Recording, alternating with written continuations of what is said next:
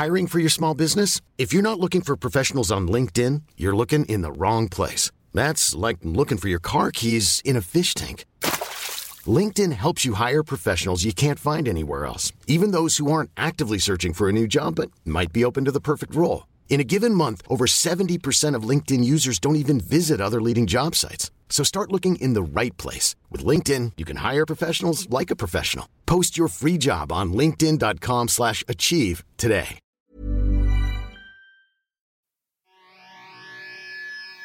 I take you for a ride on the devil's ship. I'll take you for a ride where you sink or swim.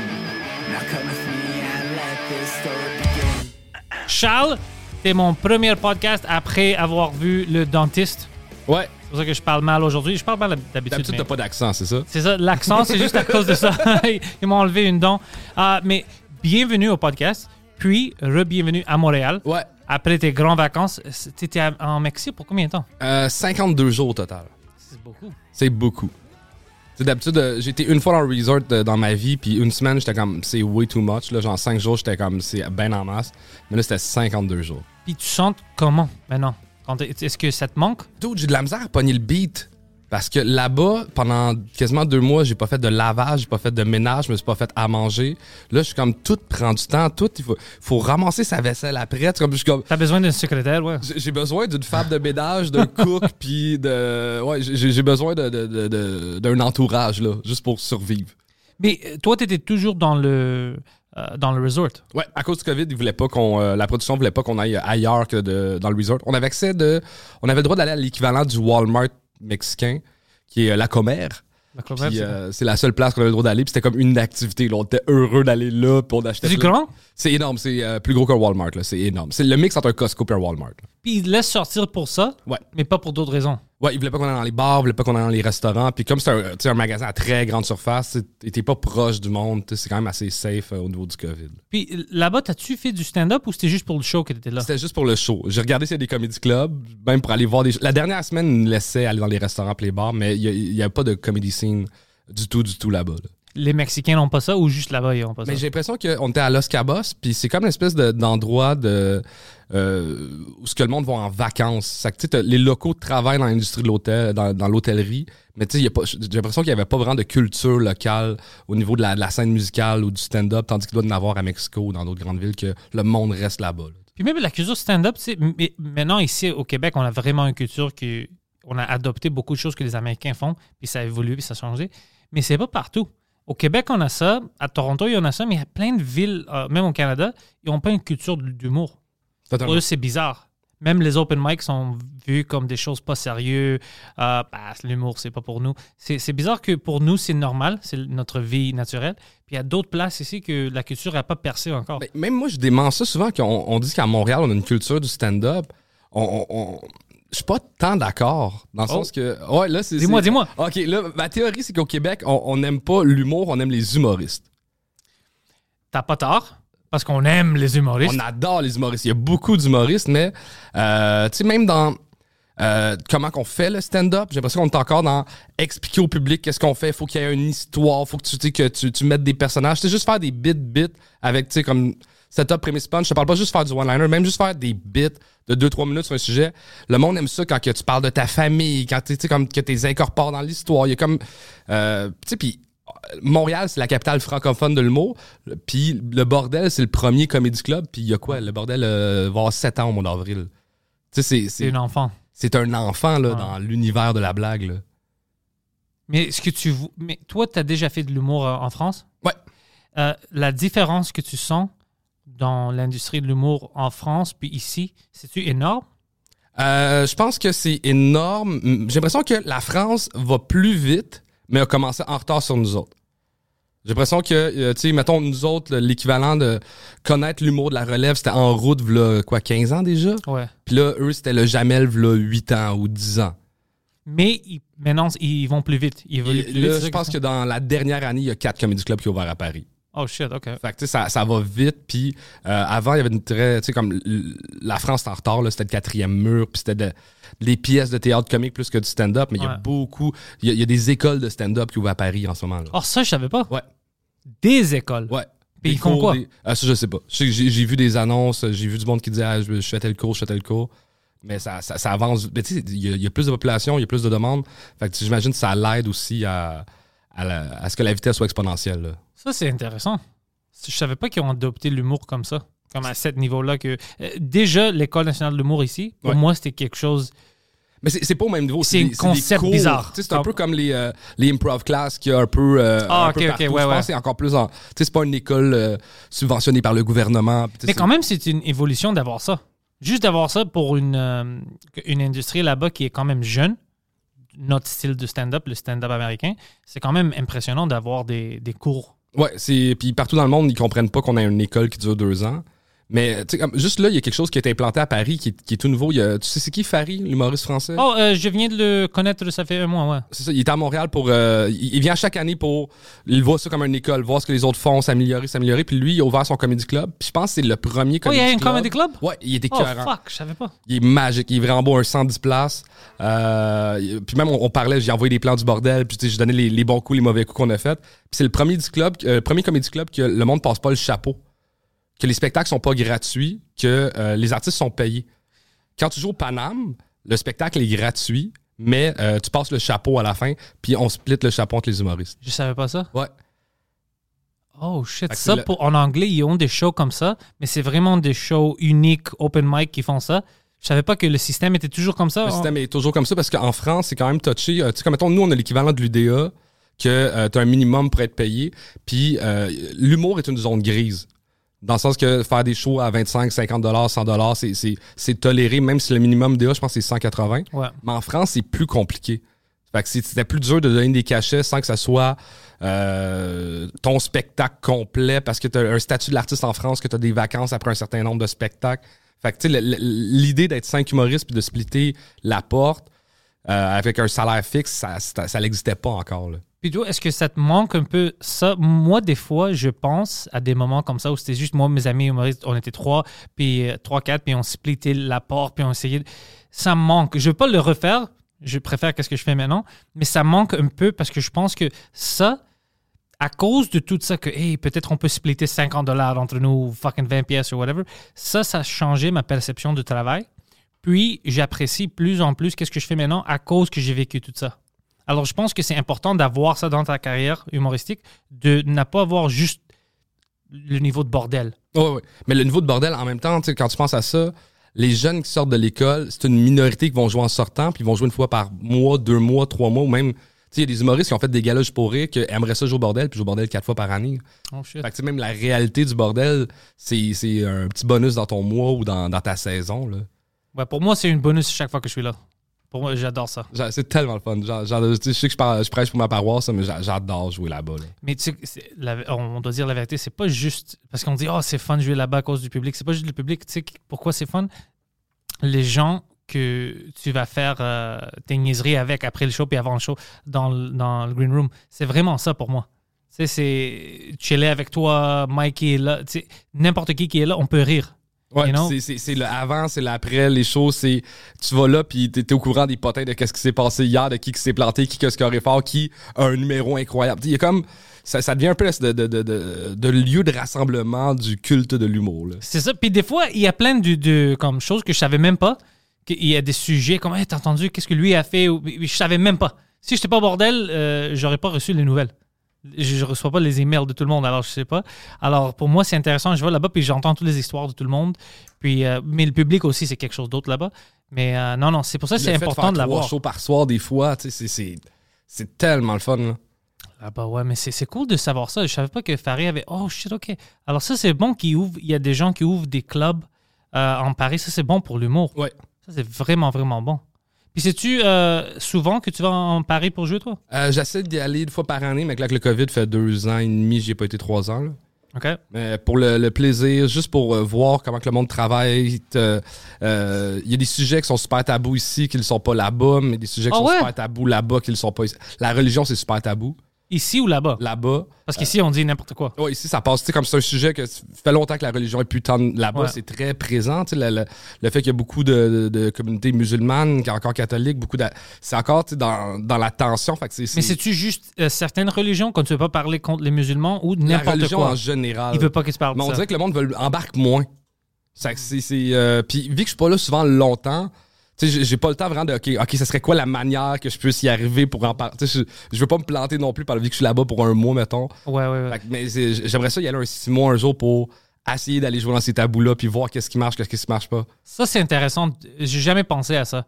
Mais tu as totalement raison. Ouais, parce qu'on a plein de sujets ici. Je pense qu'on a évolué comme. Puis on a dépassé les, euh, les tabous de la sexualité, Ouais. la religion ici.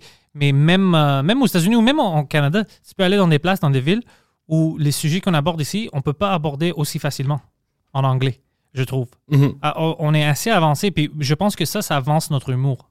Parce que moins de barrières, plus d'opportunités de tester des choses, puis d'aller à des places où tu n'es pas habitué d'en aller. Puis c'est ça, je pense, qui évolue l'humour. Totalement. C'est pour ça qu'on est quand même au top du game de l'humour francophone au monde. Euh, puis on va rester. Mais en même temps, il y a des affaires qui se disent en France qui se disent pas ici. Dis-moi, exemple. Euh, ben en fait, c'est toute vérité, là, on va se le dire, les Français sont plus machos que nous autres, puis sont plus. euh, Ils sont plus machos que les Ils Québécois. sont plus machos. Sont, sont- des, des fois, il y a des bits que moi j'entends que je suis comme. Non seulement ça passerait pas au Québec, moi, je suis pas sûr que tu as le droit de dire ça. Je pense pas que c'est une bonne chose que tu dises ça. Ah, ouais? Tu vois, moi, j'ai une perception différente des Français de la France. Ben, moi, euh, j'ai vu beaucoup de misogynie sur scène. Là. OK, OK, c'est ça que tu veux dire. Oh, vraiment, vraiment, vraiment. Puis c'est accepté. C'est comme toléré. Puis. Moi, j'accepte pas la misogynie euh, sur la scène parce que tu peux faire des jokes comme ça, puis les femmes vont pas le comprendre, alors tu perds le moitié du. du- non, non, euh, non, ouais, ouais, tu penses, c'est ça, il peut faire des jokes misogynes, mais nous aussi, on peut le faire. Ah, Ben, en fait, je pense qu'on peut, on peut faire des jokes sur tout. Ça, pour moi, Non, pas qu'on a le droit, mais je veux dire, on, on les, ça se fait ici. ça se fait, mais ça rit pas autant. Parce Ok. que du monde sont comme non, ça c'est pas drôle. C'est- Non, ça c'est- c'était des pensées des années 60. Ça c'est. Fait que tu sais, ça, ça rit moins. Puis là, tu vois ça là Chérie, je peux-tu rire? c'est ça? Genre, c'est que. Ouais, peut ah, fuck, peut-être t'as raison. Hein. Ça, c'est quelque chose que je veux euh, euh, investiguer un peu. Ça, ça m'intéresse tout. Ça, ça m'intéresse vraiment de. C'est super intéressant. Tu vois ça là-bas, puis tu comprends des affaires sur ta société en voyant ce qui est permis ou ce qui est outrageant ailleurs. Fait que tu comprends que ah, finalement, nous autres, la religion, on s'est passé. Tu sais, On peut en parler encore, mais on est vraiment. Oh, c'est éloigné de ça, ça fait longtemps. Ça fait longtemps, mais là-bas, c'est encore un sujet touché. Puis l'affaire la plus fucked up en France, euh, c'est que là, j'ai l'impression que là, la, et la comparaison est boiteuse, là, mais euh, ici, euh, c'est un, c'est un, un art de blanc, là, on va se le dire, le stand-up, que 95% des humoristes, c'est des blancs ou des blanches. Là-bas, c'est le contraire. C'est beaucoup euh, du, la- du monde de la communauté ethnique. Fait que moi, il y a des choses que je suis le seul blanc à Paris. Il y, a- il y a des comédies. Le Paname, il n'y a pas beaucoup de blancs sur les pacings. Si tu, est-ce que ça change quelque chose en termes de l'humour? Est-ce que tu vois que d'autres euh, ethnicités ont un style différent ou tu vois-tu une différence? Euh, je, je vois une différence dans le sens que je trouve que c'est plus street. OK, OK. Il y a quelque chose de. euh, parce que aussi là-bas, faut le dire, c'est ceux qui ont amené le, le- le stand-up classique, c'est Jamel Debbouze, Gad Elmaleh. Fait que c'était. Ouais, oui, on volait les jokes des Noirs américains. les jokes Ouais. des Noirs américains. et là, puis, euh, ben là, tu sais, comme le fait que de plus en plus de Français parlent mieux anglais puis consomment du Netflix, il y a beaucoup moins de vols de jokes qu'avant. Ce que j'ai entendu, c'est vraiment plus clean là-bas. Ouais, parce que maintenant, tu vas savoir. T'es un Français, tu vas voir quelqu'un au show, puis t'es comme, hey, fuck, ça, c'est le joke de, je sais pas qui, de Bill Burr. Ouais, puis il y a- Ouais. il y, a- il y a du monde qui. Il y a eu de la chicane de comme, Hey, non, lui, je le veux plus sur mes shows parce que, tu sais, il y, a- il y a eu de la chicane là-bas. Fait que là, tu sais, je pense que ça s'est placé beaucoup. Mais tu sais quoi, il y avait besoin de ça. Oui, il y avait besoin de ça. Mais même ici, il y a- il y, a plein de rumeurs que des numéros de Pierre Légaré qu'il a volé aux États-Unis, puis qu'on n'en parle pas parce que, ben, là, il est. Mes hommages, là, mes sympathies à la famille, mais euh, il est décédé. Mais tu sais, c'est- il y, en a des humoristes québécois qui ont volé du stock aux États-Unis il y a longtemps. Là. Je- de qu'est-ce que je comprends au début, ici puis en France, c'est juste que nous, on avait commencé un peu d'avance ici au Québec, mais le stand-up, ça se voyait pas comme ça se voit maintenant. C'était comme, oh, c'est une joke. que C'est pas que lui a écrit, alors ça appartient à lui. C'est une joke, alors moi, je peux le répéter à mon public, à moi. Ouais, C'était vu bizarre. d'albums de. de- C'était comme un cover, c'était vraiment Ouais. comme ça. Alors, moi, bien sûr, j'aime pas ça maintenant, mais moi, j'ai grandi dans cette culture-là où c'est pas accepté. Mais peut-être avant, c'était pas vu comme de la vol, c'était comme, euh, comme tu as dit, comme un cover. Mhm. C'était vraiment ça. Alors, des fois, tu dois penser à ça aussi. Mais en France, avec le gars Jamel Comedy Club, euh, Gad Elmaleh, ça, je sais que c'est de la vol. Ouais, Ça, je sais que c'est straight up de la vol. Puis, il, il, il- il- il savait c'était qui qui a fait les blagues en premier. Il savait que c'était pas leur blague. Gad Elmaleh a même euh, dit à Jerry Seinfeld Hey, j'avais volé plein de jokes. Ouais. euh, tu veux-tu que je te paye ou whatever?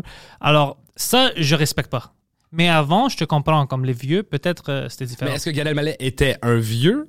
Quand que ça, qu'il a commencé à faire ça? Mais non, moi, quand je dis vieux, le moi, je veux dire. stand-up. C'était le. Ouais, mais c'était quand? Dans les les années 90, mi- 2000 Mhm. Moi, quand je parle des vieux, comme je parle ici, comme les années 70, si on- ça, c'est vieux. Pas. Ça fait 10 ans, 15 ans. Là. Ça, quand, quand je te dis que nous autres, on a commencé avant eux autres, eux, ça commençait, le Gad, c'était le premier à faire. Alors peut-être ils savaient pas c'était quoi le. savaient pas, mais là, il y a des rumeurs que Gad, encore dans les dernières années, a encore volé du stock. là. Il a volé ça. Moi, je connais quelqu'un où il faisait des shows avec Gad. Euh, Tu le connais aussi, mais on va s'en parler après. Ah, je Moi, pense je- que les deux aussi de. Ouais, ouais, je veux parler de ça, mais c'est juste à cause de lui. C'est un grand euh, pussy, puis il veut pas parler de ça. Euh, mais il s'est fait voler Mhm. de Gad. Fait que, tu sais, Gad, c'est. Quand il a commencé, c'était. On lui donne le bénéfice du doute, mais là, ça n'a plus rapport. Là. Ça là, n'a aucun rapport. Ça, je respecte pas. Quand, quand je vois des gens comme toi, moi, tu sais, des gens qui travaillent fort pour leur, leur art, puis, tu sais, on respecte ça. c'est- beaucoup. Le, le monde, ils savent pas ça des fois parce que ça a l'air facile. Quand ils nous voient faire nos jokes qui sont, on a pratiqué, on a écrit, ça fait longtemps qu'on on fait du rodage, ça a l'air vraiment facile. Et je comprends. Quand je, je vois ça des va plus vidéos, loin que le processus d'écriture, c'est j'ai vécu des shit qui font que c'est rendu que je réfléchis de même ou que j'ai une position de gauche ou de droite par rapport à ça. Fait que ça a modifié mon angle de pensée sur un sujet. Ouais. Puis là, c'est une partie de moi que je mets là-dedans. Puis là, quelqu'un punk ça, puis il fait ça. C'est comme, tu, tu me voles mon identité. C'est ça- ça- c'est fâchant, là. C'est ça que moi je dis aussi parce que la majorité des, des histoires que j'ai, c'est à propos de ma vie. Alors, ils sont vraiment personnels. Alors, je dis, si tu voles mes jokes, c'est des, des affaires que moi j'ai vécues. Alors là, je vais le prendre personnellement.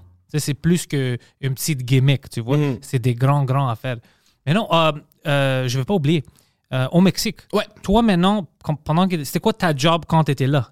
C'était quoi tes journées? C'était c'était vraiment relax. Juste- le, le- le seul défaut, c'est que le moment que le tournage et la diffusion était tellement court que aussitôt qu'il finissait de tourner, il envoyait ça en montage. Puis nous autres, on attendait après le montage. Puis moi puis Mehdi Boussaïdan, on écrivait des blagues de... Un, un peu comme un souper presque parfait. On, on- on fait des jokes sur qu'est-ce qui se passe. Fait que dès qu'il finissait le montage, on écrivait des jokes, on écoutait trois, quatre fois l'épisode, on allait enregistrer, il envoyait ça à TVA. TVA disait ça, vous avez pas le droit de dire ça, ça, vous avez pas le droit de dire ça, ça, vous avez pas le droit de dire ça. On recommençait, mettons, le, ah, non, une joke sur huit, mettons, gros maximum. C'était pas si pire. Puis euh, après ça, on recommençait le lendemain. C'était juste vous deux? Ouais. Puis le job, c'était que vous, les deux. Moi, je le connais pas. euh, J'ai jamais rencontré ton ami Ouais, euh, Mehdi. Euh, c'est jamais arrivé. Mais euh, toi et lui, c'était les deux humoristes. Vous prenez le show, puis vous faisiez des blagues à propos de ça. Ouais. Puis c'était ça le job. C'est entre That's vous it. deux. Puis vous, vous se connaissez avant. Ouais, on se Alors, connaît. c'était-tu Lui, est en facile? deuxième année quand que j'étais en première année à l'école de l'humour. Fait qu'on se connaît depuis euh, huit ans. Là. Alors c'est facile de travailler ensemble. Puis, Puis- il m'a dit c'est un super bon puncher. Puis euh, c'est un bon puncher, mais aussi c'est un bon interprète. Tu sais, moi, mettons, je pense qu'en huit ans de stand-up, j'ai trois jokes que des auteurs m'ont donné dans mon stock parce que je suis pas le fun à travailler avec, avec des auteurs. Lui, si la joke il est drôle, il apprend. Puis il, est- il est le fun à travailler avec, de auteur à interprète aussi. Là. Puis comment est-ce que tu trouves ça? Parce que euh, moi, c'est nouveau pour moi de voir ça. C'est vraiment euh, sur la scène québécoise, francophone, que je trouve ça. Euh, les auteurs qui aident les humoristes à écrire des blagues et tout ça. Tu trouves ça facile, plus facile pour toi d'avoir quelqu'un, même, on va dire, quelqu'un que tu travailles avec, que tu connais, que tu es confortable avec? C'est un scénario parfait.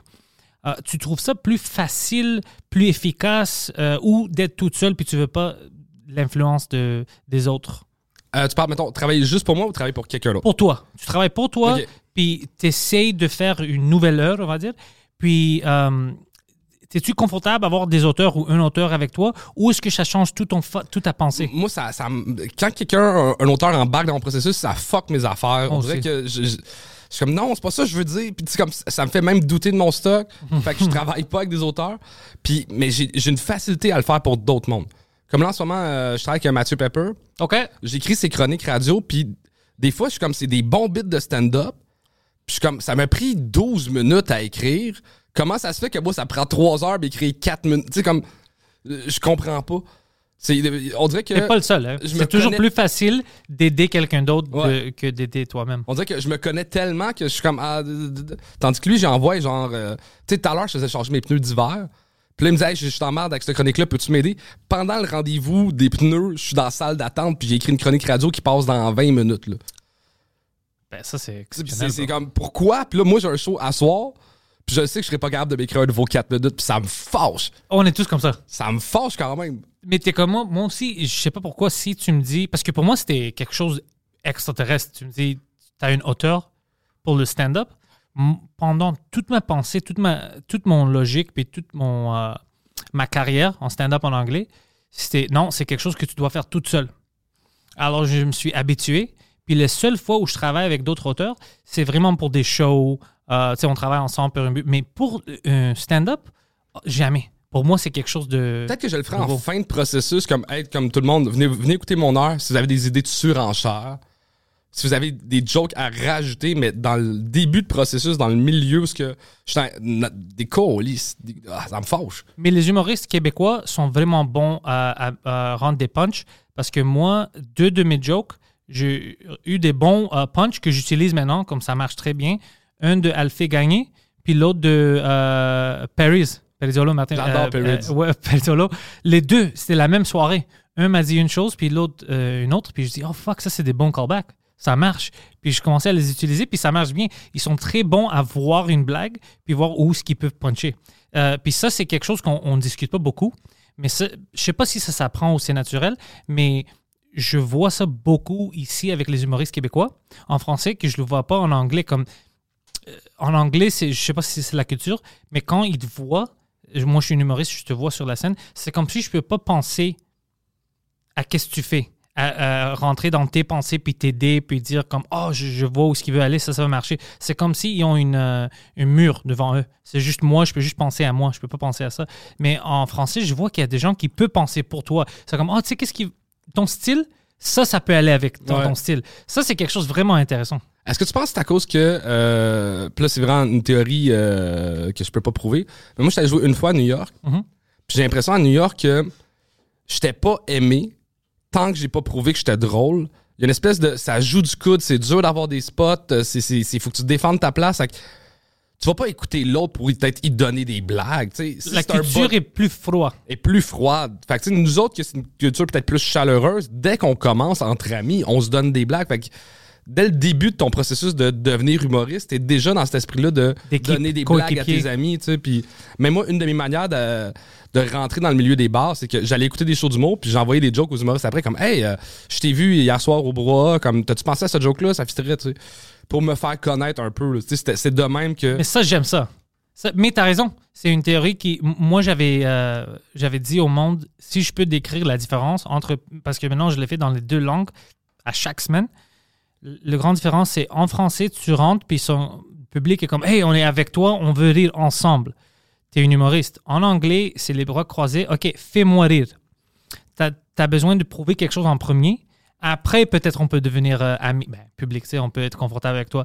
Alors ça, c'est quelque chose que tu penses pas. C'est psychologique, c'est vraiment euh, subtil, mais c'est là, c'est dans l'air quand, quand tu performes. Ouais. Puis c'est intéressant de le voir. Puis toi, ta perception, c'est vrai, c'est ça. Mais c'est juste une- une- un aspect culturel. C'est pas fait par Je exprès. l'ai pas vu avec le public, par contre. Mais là, plus que t'en parles, plus que j'ai l'impression que chaque fois que je voir des shows en anglais, le monde, effectivement, ont les bras croisés. C'est, je suis pas là pour être ton ami, je suis là pour parce que je suis ton client. Ouais. J'ai payé X, fais-moi rire. Mais je pense qu'il y a quelque chose de positif là-dedans sur. J'ai l'impression que le monde au Québec, le public, veut être ton ami, veut être ton beau-frère, puis t'as pas le choix d'être gentil avec eux. Tandis qu'en anglais, tu peux être méchant si t'es drôle. Ouais, Si mais t'es pour moi, c'était t'as le ça. droit de faire ce que tu veux. Au Québec, il faut que tu sois, euh, chaleureux avec ouais, eux faut que tu sois chaleureux. Moi, j'ai pas ça. Moi, je- j'essaie d'être chaleureux parce que j'aime ça rire puis être content avec les gens. Mais à cause de. C'est mon expérience en anglais, c'était comme ça que je suis devenu humoriste. Je prends chaque set vraiment sérieux. Alors, quand moi, je sens que je- je- j'ai planté, je, ah, je, je peux pas vivre. Oh shit, je dois faire une autre set. Ils ont payé, puis c'était pas allé bien. Même si pour eux, psychologiquement, c'est comme non, pour moi, c'était bon. Si moi, Tu je sais que pense t'étais pas, pas ton meilleur. je peux j'accepte pas ça en français à cause de toutes les années en anglais où une petite erreur le monde va être fâché avec toi. Mhm. Alors, euh, c'est vraiment comme euh, les Co- le Corée du Nord. C'est comme ça qu'on a grandi Ouais. en anglais. Mike a ça aussi. Mike est vraiment comme perceptif à ça. Si c'est pas parfait, même si moi, je l'aperçois pas, je vois, je dis, ah, fuck, c'est un bon set. Si lui avait quelque chose qu'il aimait pas, ça reste dans sa tête. Je, je sais pas pourquoi, parce qu'il fait ça de plus en plus en français que- qu'en anglais, mais il y a encore cette mentalité américaine. Mais tu sais, je pense que Mike, euh, il vient de, des deux milieux, mais tu on va se le dire, le stand-up, les rois restent encore les anglophones. Fait que tu regardes en haut les, les, les rois, pis t'es comme, si je veux atteindre ce niveau-là, faut que je me mette dans ce mindset-là. Mais je vais dire quelque chose que moi j'aperçois maintenant, parce que ça fait quelques années que je fais ça en français. Euh, c'est pas tout le monde, mais il y en a plein d'humoristes québécois ici, francophones, que yo, la qualité euh, arrive comme. J'ai vu des blagues de comme. euh, ben, on sait Mike déjà, même pour les Américains. Moi, j'ai déjà fait du stand-up à New York avec Mike, alors je sais comment les Américains l'aperçoivent. Lui, à leur niveau. Mais euh, des gens en français, que j'ai vu Simon Gouache, il y a certaines. Ouais, euh, des gens que c'est vraiment smart, puis c'est vraiment bon, puis c'est au même. Je ne sais pas s'ils savent, mais euh, et ou pourquoi ils ont vraiment augmenté la qualité comparée à d'autres humoristes avant eux, mais la qualité commence à vraiment monter vite. La qualité monte vite, puis il y a aussi, moi quand j'étais à New York jouer, j'étais déçu parce que à New York, les meilleurs sont là, mais la merde aussi est là. là. Fait que je me suis vraiment trouvé comme, Chris, je suis pas si mais c'est que. Et la une merde pyramide, il y en a, il y en a N'accepte beaucoup. pas qu'ils sont, qu'ils sont de la merde. C'est ça l'autre problème, c'est que c'est shit, puis ils sont fâchés envers toi, envers tout le monde. C'est ça euh, l'aspect là avec la merde. Mais ouais, ouais, le monde oublie que il y a les rois, ouais, ils sont bons, mais il y a J'ai vu de des open micers que ça fait 8 ans qu'ils font ça. comme, Man, il y en a pas de joke à ton bit. Il manque, il manque des ha-ha-ha, là. Mais euh, en anglais, ça arrive ici beaucoup aussi, ça. Il y a des open micers qui sont des open micers pendant toute leur vie. Parce que on a, à Montréal, il n'y a pas beaucoup de place. Tu vois? Alors, Alors, une fois par semaine si t'es chanceux, là. puis si tu perces, tu perds. Si tu perces pas, t'as pas. Comme par exemple euh, au bordel. Mhm. Si t'es pas bon, tu peux jamais jouer pendant une fin de semaine au bordel. Ça va jamais arriver. Mhm. Mais comme on a juste un club ici, tu peux être pas très bon, puis ça peut arriver que tu sors en anglais un, un fin de semaine ou l'autre. Alors ça te motive, puis tu continues, mais à cause que tu n'évolues pas, tu restes un open micer pendant 20 ans, 30 ans. Moi, j'en ai déjà vu des gens comme ça. Puis pour moi, ça me faisait peur tout le temps. J'avais peur de devenir eux. Parce que je pensais, c'est-tu moi? Dans quelques années, je suis-tu délusionnel comme je suis pas assez bon, puis je pense que je suis bon à cause que je suis meilleur que eux? Euh, en anglais, c'est vraiment. euh, C'est un, autre mindset. Puis, euh, moi, ça m'a fait capoter d'aller voir un show, mettons, au, Comedy Works, il 6 ans, puis après ça, au Comedy Nest l'année passée, puis voir le même bit exactement, pas une nouvelle joke. Puis je suis comme. Qu'est-ce qui se passe? Pourquoi? Pour- Ouais. Pourquoi? Moi, je savais pas que j'étais bon, euh, que je pouvais faire ça. Avant que j'étais aux États-Unis, j'étais au Ice House euh, en, en Californie. Euh, C'était là que je sais, j'avais pas d'amis. C'est un public vraiment, même pas neutre. Comme dès qu'il entend Montréal, et ce gars est Montréal, comme, ah, fuck le Canadien, right? Mais tout allait bien, puis j'ai devenu ami avec les humoristes. C'est là où je me suis dit, OK, peut-être je peux continuer. Tu sais, j'ai de la qualité en anglais tu sais, pour le stand-up. Mais avant ça, moi ici, je dis, fuck, d'être un des meilleurs ici, ça veut rien dire. Parce que surtout, même que les meilleurs meilleurs s'en vont. Mais c'est ça qui arrive. Tous les bons s'en vont. Alors moi, je dis, shit, je veux pas devenir une open micer pendant toute ma vie. C'est vraiment, euh, c'est compliqué ici en anglais. Ouais, c'est c'est un autre monde. Puis moi, il y, a quelque chose qui me fâche de. Il y a tellement d'open mic en français en ce moment que. Il est comme en train de se bâtir une espèce de ligue de garage d'humour. Ouais. du monde qui font de l'humour genre comme hobby, comme passe-temps, puis que c'est une raison pour... euh, ils vont faire 5 minutes, prendre une bière avec leur chum après, puis ils s'en calissent de s'améliorer. Puis moi, ça me fâche, mais en même temps, il y a quelque chose de beau.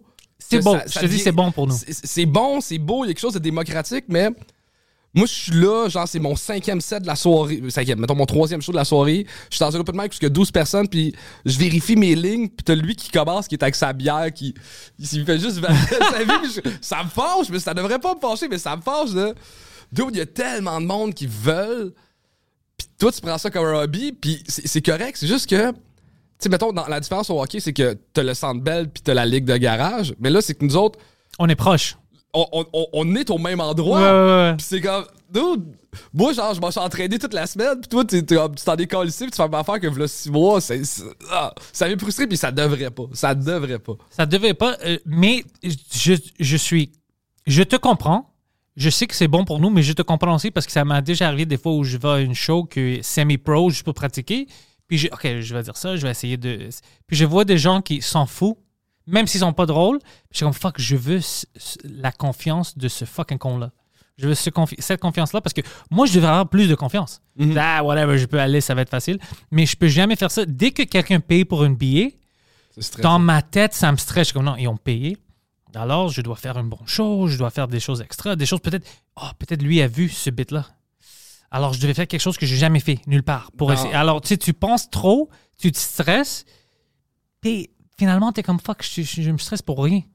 Je pense pas que le monde, le public, ils sont vraiment conscients de- des choses que nous, on pense dans nos têtes qui nous stressent, aussi à un niveau aussi haut que nous-mêmes on est.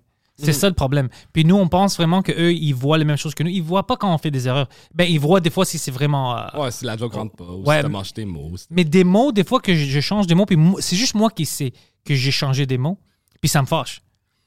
C'est comme fuck, ils savent pas. Ils Ferme ta pas. gueule, puis continue Toi, tes tu sais blagues. que la, la, la prévisse est une seconde trop longue. Là, eux, Ça me fâche, ouais. ça- ah, mais en même temps, ça me fâche. Puis je pense qu'il y a une des raisons que ça me fâche, euh, les jeunes qui, qui font ça plus comme de manière amateur puis qui veulent rester amateur, c'est que euh, ça change le, le paysage des humoristiques dans le sens que moi, quand je suis sorti de l'école de l'humour, on jouait en région. Puis dès que tu sortais de Montréal, c'est minimum 15 minutes, minimum 125. Ouais. Maintenant, il y a tellement de jeunes qui veulent jouer que pour eux, c'est comme, ah, il y a un road trip, on s'en va à Québec, on n'est pas payé, on fait 6 minutes sur scène. Tu sais, Ça, c'est pas que- bon, ouais. C'est. Moi, j'ai. À Québec, j'étais payé un tarif headline, puis il y avait 8 personnes avant moi qui faisaient des 5 minutes pas payées, qui ont payé leur gaz pour se rendre. Puis je suis comme. C'est poche parce qu'il y en a des kids qui sortent de l'école de mots que le, le 125, ça- s'ils en font un par semaine, ça paye leur loyer. Puis là, à cause qu'il y a du monde qui font ça de manière amateur, ça vole des rentrées d'argent à, d'autres mondes. tu sais. tu rentres dans quelque chose de vraiment important. Je sais pas si tu sais ça, mais euh, dans les années 90, euh, ou même euh, 88, je vais dire, même pas 90, euh, au Los Angeles, en Los Angeles. La grève des, des stand-up? Ouais, tu, tu connais l'histoire Ben, je- avec ça? Je, je- je savais l'histoire, mais il, en- il montre un peu qu'est-ce que ça avait de l'air dans euh, I'm Dying Up There? Yeah, il montre un peu qu'est-ce qui. Alors, ça, c'est important de discuter parce que là-bas, le Comedy Store était le grand club. Mhm. Mais il y avait aussi le, le Laugh Factory, l'Improv, il y avait des. Le, le, le Comedy Store euh, payait pas pour des spots. Puis c'était tous les meilleurs humoristes. Alors, euh, la madame qui avait le Comedy Store elle disait non, moi, j'ai pas besoin de payer parce que pour vous, C'est une école. ta, ta, ta. t'apprends, tu peux aller à fucking Carson, ça peut euh, vraiment te donner une carrière. Mais l'improv et tout ça, les autres ont dit non, fuck ça, nous on va payer 20 pièces, 25 pièces par set. Ils ont fait la grève, puis c'est arrivé où il y avait certains humoristes qui ont allé au improv, puis ont allumé à feu, ils ont fucking. euh, Ils ont brûlé le Ils ont bar. brûlé le bar. C'était vraiment. Mais tout ça pour montrer que à- à la fin, ils ont décidé de payer tous les humoristes. Puis ça a changé plein de choses. Pas, c'est pas les 25 pièces qui ont changé la vie des humoristes, mais c'était juste le principe de dire au monde, écoute, dans ce bar-là, on a une soirée d'humour. Il n'y a pas de soirée d'humour sans les humoristes. Mhm. Toutes les bières, le vin, tout ce que tu vends, tu ne peux pas le vendre s'il n'y a pas une show. Mhm. Alors, c'est un employé. Tu dois le respecter puis le payer. À cause que c'est des blagues, ça ne veut pas dire que tu vas le respecter moins parce que c'est quand même le show. Mhm.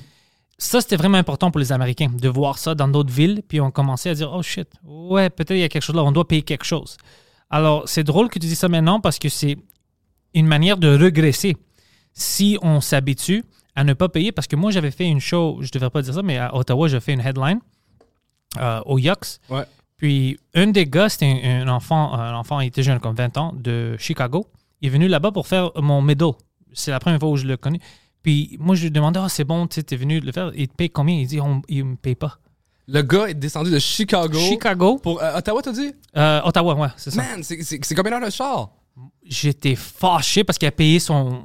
Puis j'ai dit au gars, tu dois payer quelque chose, tu dois te donner. C'est fou. Non, non, tu sais, il voulait faire. Tu sais, c'est bon. J'ai dit, non, non, t'as une middle, tu vends des billets. On- euh, les deux soirées que j'étais là, c'était des sold out. Tabarnak, paye le gars. Moi, j'étais pas confortable. J'étais vraiment fâché, mais j'ai vu que quand il y a certains clubs, tu les laisses, ils vont pas te payer. C'est. c'est- Alors, je dis pas que tu dois donner 1000 pièces à chaque personne. C'est pas ça que je dis. Même si c'est symbolique, un cachet symbolique, puis on fait ça beaucoup ici, juste pour montrer que tu respectes la personne. Moi, tu sais, j'ai- produit beaucoup de shows, puis mon espèce de, de règle non écrite de pour être à l'aise avec l'argent, c'est euh, je suis producteur, ça me stresse de, de, de, mettre de l'argent, da, da, da, mais si à 50% de sold out, je couvre mes frais, c'est correct. Ouais. Fait que, mettons que. euh, fait que là, après ça, le reste de l'argent, si je fais de l'argent, c'est correct, mais il faut au moins minimum que 50 ou 60% de ta porte aille aux artistes. Ouais, tu dois payer le moins. c'est- le minimum, selon moi. Là. Je suis avec toi. Mais toi aussi, tu as une différente expérience parce que tu es une des propriétaires du bordel, Ouais. Comedy Club. Puis ça, comment est-ce que c'est commencé? Parce que Mike m'a dit que toi, tu étais vraiment important parce que tu étais aussi un gars comme Luc qui connaissait Ouais. pas juste l'es- l'espace humoristique, mais tu connaissais les bars. Pour toi, c'était comment l'expérience de rentrer dans une des plus les- une des clubs humoristiques plus importants au monde? C'est comment l'expérience? Euh, ben, c'était. Dans le fond, moi, mon histoire, c'est que avant de faire l'école de mots, j'ai ouvert des bars. Puis, euh, c'est en sortant de l'école, six mois après l'école, que François Bellefeuille m'a approché pour faire ce projet-là. Puis, j'ai dit, OK, ben, je vais le faire, mais tu sais, je vais être partenaire avec vous autres, sans, sans, sans savoir que le bordel à être le bordel. Tu sais, on, on, on checkait des endroits, puis quand on a trouvé le, le- le local où ce qu'on est là, on pensait vraiment que ça allait être genre un show le jeudi, deux le vendredi, deux le samedi, que ça être plein à 60-70%, puis que. Mais là, comme crime, en dedans d'un mois, on était rendu à faire du 12-13 shows par semaine, puis euh, on voyait des, des humoristes qui marquaient dans leur biographie euh, sur leur site internet euh, a déjà performé au mythique bordel Comedy Club. Fait quatre jours que c'est ouvert, t'as pas le droit de dire mythique, puis c'est comme c'est devenu plus gros que moi. C'est, c'est, c'est plus gros que ce que je pensais que ça allait être, c'est plus gros que. Ouais, maintenant, c'est une idée. C'est. Ouais. Puis la, seule affaire que je trouve dommage dans ma carrière d'humoriste, c'est que j'ai pas vécu le bordel comme un humoriste. Moi, la, la première fois que j'ai joué au bordel, j'étais le premier à jouer sa scène, puis j'avais de la peinture sur les mains. Tu sais, c'est pas. Puis j'étais stressé de voir quand les speakers jouaient. tu sais, Ouais, j'ai- pas vécu mon premier bordel, puis. euh, puis il y a quelque chose de triste là-dedans. de- Tu sais, il y, a- il y a du monde qui m'ont écrit dans la première année du bordel comme Hey Charles, peux-tu me booker? Ma mère est pas de me demander si je vais jouer au bordel. C'est juste ça. C'était rendu, ça avait dépassé faire un gala juste pour rire. Les parents dans les familles du monde qui ont fait l'école mot, c'est comme pis t'as-tu au bordel, tu sais? Je comprends ça. Je- c'est- c'est c'est- c'est tellement beau, mais c'est moi qui m'a choisi pour jouer. Tu sais, y a, y a pas, j'ai pas eu l'appel. de- Ouais, qui te fait. Ouais, ouais. Moi, c'était quand je m'occupais de la programmation, c'était mon moment préféré. Tu sais, comme t'as le booking comme quotidien, mais une fois de temps en temps, tu laisses la chance à un nouveau. Puis là, j'y envoie pas un message texte, j'y envoie pas un message Facebook, je l'appelais. Je suis comme yo, t'es-tu disponible demain? Comme ben euh, ouais, j'ai rien. Je suis comme veux-tu jouer au bordel Comedy Club? Puis ça ah! Ça criait, mais ça me rendait heureux là, ces moments-là. là. C'était des. C'était mes moments préférés quand je faisais le booking du bordel. Puis quand tout ça a commencé, c'est- c'était quoi l'approche? Comme euh, ils ils ont venu te voir, c'était qui? C'était Martin Petit, Mike Bellefeuille? Euh, ben moi je connaissais Bellefeuille, Louis-José, puis Mike à cause qu'ils venaient de jouer au jockey, parce que j'avais le jockey. OK. Celui sur Saint-Zotique? Ouais. OK. J'ai- ouvert ça il 10 ans, puis j'ai vendu mes parts il 4 ans à peu près. Ah, j'étais là pour la première fois la semaine passée pour Ok. Gère. Gère faisait une show. Ok. J'allais faire une guest spot puis un podcast avec lui après. C'est ça, ben ça, moi j'ai ouvert ce bar-là, puis on est parti une soirée du monde là-bas, puis c'est Oh, devenu shit. la plus grosse soirée du monde à Montréal à une certaine époque. Félicitations. Que- ben merci, merci. Fait que c'est pour ça que j'ai connu ces gars-là, puis ils m'ont dit, ben, on cherche quelqu'un qui est capable d'ouvrir un bar, puis qui connaît l'humour, puis il y en a pas à part toi. Fait que, euh, ils m'ont ils m'ont dit, euh, on veut un comedy club, ouvre-le. OK. Fait que là, moi, je suis parti, puis là, je, je cherchais des locales, puis... C'est comment qu'elle a trouvé ce spot-là? Parce que ce spot-là est quand même historique comme un Dude, bordel. L'histoire est tellement niaiseuse, là. Moi, quand Bellefeuille m'a approché, il me dit, Be- Bellefeuille, il connaît rien au bar. François, il connaît rien. Il me, je lui demande, c'est Mais quoi... lui le- est fucking intelligent. Il, il est connaît- brillant, il est brillant. C'est un, c'est un- un gars très, très intelligent. Ouais. Mais il me dit, euh, t'aurais budget illimité. Là, moi, je suis un geek de bar puis un geek de stand-up. On me demande d'ouvrir le comedy club de 5 millionnaires et moi. Ouais, ouais. Puis j'ai budget limité. je capote. là. Je- J'ai failli faire des offres d'achat sur des, euh, des locales à un demi-million. là, Des belles places. Puis là, quand que ça devient un peu plus sérieux, euh, Jean-François, tu sais, comme quand tu me dis budget limité, tu veux dire combien? Puis il me dit 150 000. Par mois? Non, 150 000 de budget pour ouvrir le bordel. Ah, ça, c'est, ça, c'est pas illimité. C'est pas du tout illimité, c'est fuck all, là. C'est- C'est c'est rien, là, pour ouvrir un bar. Puis là, je commence à broyer ma vie. Je suis comme, comment je vais faire? Puis là, ça commence déjà à jaser dans le milieu qu'il y a ce projet-là qui s'en vient peut-être. Puis là, je suis comme, je peux pas te choquer, mais. Fait que là, euh, ça donne que la gérante à François, euh, son chum jouait au hockey avec Luc. Ah, Puis Luc a parlé à son ami, il disait, Ah, ce serait le fun d'avoir une soirée d'humour au pub quartier latin. Puis là, par, euh, on, va voir le local, on fait, ah, ça va être ça. Ça, ça- ça va être ça. Puis le fait qu'on on soit pas obligé d'acheter un bar, d'acheter un, un endroit physique, qui a déjà une cuisine, ça réduit les coûts de beaucoup. Fait que je pense que le bordel a coûté 152 000. Puis, il y a la chance parce que Luc n'est pas juste un propriétaire normal. Lui Il aussi, investi, il, était- il est, il est bon, il, se donne beaucoup pour la business, puis il croit, puis il est tombé en amour avec le milieu de l'humour, autant que des fois, il reste de voir des open micers, puis là, mettons, c'est leur premier bordel un an après, puis il est fier d'eux autres, puis il leur paye de bière, puis tu sais, c'est rendu là, un peu un papa de tous les... de Mais c'est ça, lui, est un A-player dans, euh, dans ce domaine-là. Il connaît le domaine des bars, de puis la façon où il, il, il- il fait comme. euh, il dirige son monde, puis tout ça. C'est, alors, c'est tout des étoiles, tu vois. Mm. Tu as des étoiles humoristiques, tu as des étoiles de business, de bar, tout ça. Alors, tout ça ensemble, c'est sûr que ça va faire une fucking bon cocktail. Euh, c'est comme si tout marchait. C'est, c'est- l'univers disait non, non, on va vous diriger vers ça, puis ça va être une fucking club exceptionnelle. Puis je pense que c'est, c'est à cause de ça que c'est, c'est pas juste toi, Mike, c'est, c'est pas Ah, c'est Bellefeuille. la, la qualité du service, tout. l'emplacement, euh, le, le, le, le- Tous les employés qui engagent là-bas, c'est tu rentres au bordel, tu sens comme si tu viens de rentrer chez toi. Ouais. Ils sont chaleureux, et tout le monde savent c'est quoi l'humour, qu'est- qu'est-ce qui est bon, qu'est-ce qui n'est pas bon. C'est du monde qui aime l'humour, ça aide des groupies d'humour. Ouais, c'est ça. Tu sais, c'est. il il sont- ils, viennent jamais être comme euh, être gossants dans l'âge avec une vedette. Ils sont, sont très respectueux de, de notre art. C'est des. Puis tu sais, j'ai, j'ai vu des Luc me qui- demande pour des autographes à chaque jour. Alors Luc commence à. Ouais. Luc qui commence à gosser sur les autographes. Ben, tu sais, je trouve ça beau. Il y a. Il y a euh, tu sais, à un moment donné, Mathieu Pepper, il commence à animer au bordel. Puis là, il loue le bordel pour faire sa première heure. Puis les, les serveuses ont acheté des billets. Quand il aurait pu demander, cool. ils auraient eu gratuit. Mais tu sais, il- il voulait encourager Mathieu. Puis il y a quelque chose là-bas que je trouve vraiment beau. Même juste l'histoire de Preach, tu sais, au complet, au bordel. C'est Ah ouais. magnifique, là. Le portier qui devient euh, avec un million de fans sur YouTube. Tu sais, c'est- c'est Plus magnifique, d'une million. Plus d'un million? Ouais, ouais, plus. Puis ça augmente à chaque jour. Puis Preach, il m'avait dit une fois, c'est drôle que tu penses pas comment euh, ta vie croise des gens.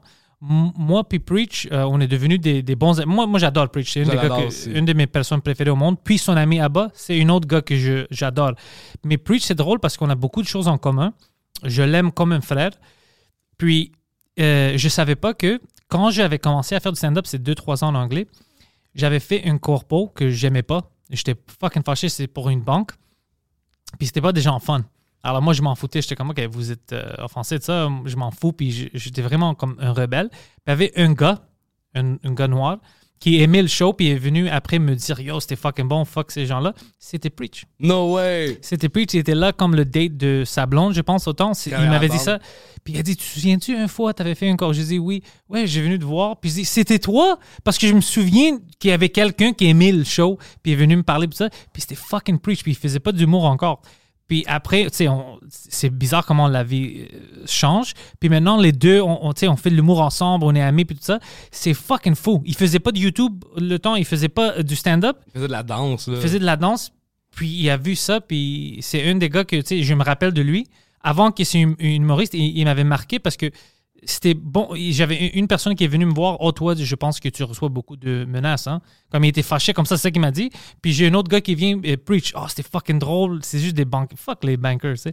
On s'en fout. Puis c'était fucking preach. Puis maintenant, tu sais, on est amis. Puis c'est fou comment l'univers marche. C'est. euh, à un moment donné, je pensais voir euh, avoir vécu un moment de même. Il y, a- un kid qui vient me voir après un show, tu sais, puis je vais le voir, je fais, hey, t'es vraiment. Fait comme, hey, euh, tu sais, c'est ce que tu te rappelles de. Euh, je sais pas si tu te rappelles de moi, mais je suis une- je suis un ami à Mélanie X, on dirait pas notre famille. Ouais. Puis je suis comme, ah ouais, tu sais. Puis je suis comme, on s'est déjà vu avant, fait comme, c'est ma soeur, puis t'as couché avec. Je suis comme, excuse-moi, je, je, je m'attendais à un moment de comme. De, de comme. Ça, c'est drôle, puis hein? Je suis comme, Ah, excuse-moi, man, je suis désolé. Puis le gars, il fait encore du stand-up, puis je suis comme, Ah, je suis désolé, man, tu sais. T'as couché avec ma soeur. Ouais, J'ai aussi couché avec ton père. Quoi? oh, ouais, tu vois, mais l'univers est fucking bizarre. Ou, euh, moi, ma mère, OK, euh, ma mère est une. Euh, elle travaille au milieu des écoles. OK. Puis c'est. Arrivé, je te niaise pas, 20 fois dans ma vie qu'on croise un de ses anciens étudiants, puis qu'ils me disent Ta mère m'a sauvé la vie, je serais un vendeur de crack en ce moment, c'était pas de ta mère, je serais en train de vendre de la poudre, je serais une prostituée, je serais une danseuse. Puis, genre, 20 fois dans- de- de- depuis que je suis kid, là. Puis à un moment donné, euh, je suis au jockey, il y a Eddie King qui est là, puis ma mère est là. Puis Eddie King me dit euh, C'est-tu ta mère qui est là-bas Je suis comme Ouais, c'est ma mère. Fait comme Elle m'a enseigné au secondaire. Puis là, je suis comme, oh non, Eddie King va me dire que ma mère, C'est une sauvé- bitch. Ouais. Non, il dit, elle a gâché mon secondaire. Puis là, je suis comme, Eddie a dit ça. Eddie a dit il a dit ça mot pour mot. puis là, puis ma mère et Eddie King ont dû avoir un talk pour régler les shit de- à Oh, là. shit. Ouais. Mais Eddie aussi est vraiment. Il s'ostine beaucoup, bro. Eddie, c'est. Non, mais. Euh... Euh, L'histoire, dans le fond, c'est que ma mère était directrice adjointe à l'époque, puis elle a juste fait le call du directeur qui était de renvoyer Eddie trois Ils ont mois. renvoyé Eddie. Ouais, trois mois avant son bal de finissant. Mais Qu'est-ce qu'il a fait? Il se tenait avec du monde pas correct, mais lui, il avait rien fait. Mais ma mère a juste respecté le call de son supérieur, de comme, hey, on va te changer d'école. On essaie de. Il reste trois mois. Come on. Ouais, c'est ça. Fait que, tu sais, Eddie était vraiment fâché après ma mère, avec raison. Ma mère connaissait pas toute l'histoire, elle a juste fait ce que le directeur lui demandait de faire. Ah, ça, c'est. Mais ici, oh, je pense que nos écoles secondaires sont un peu fucking bizarres parce que moi, j'ai vécu plein de choses.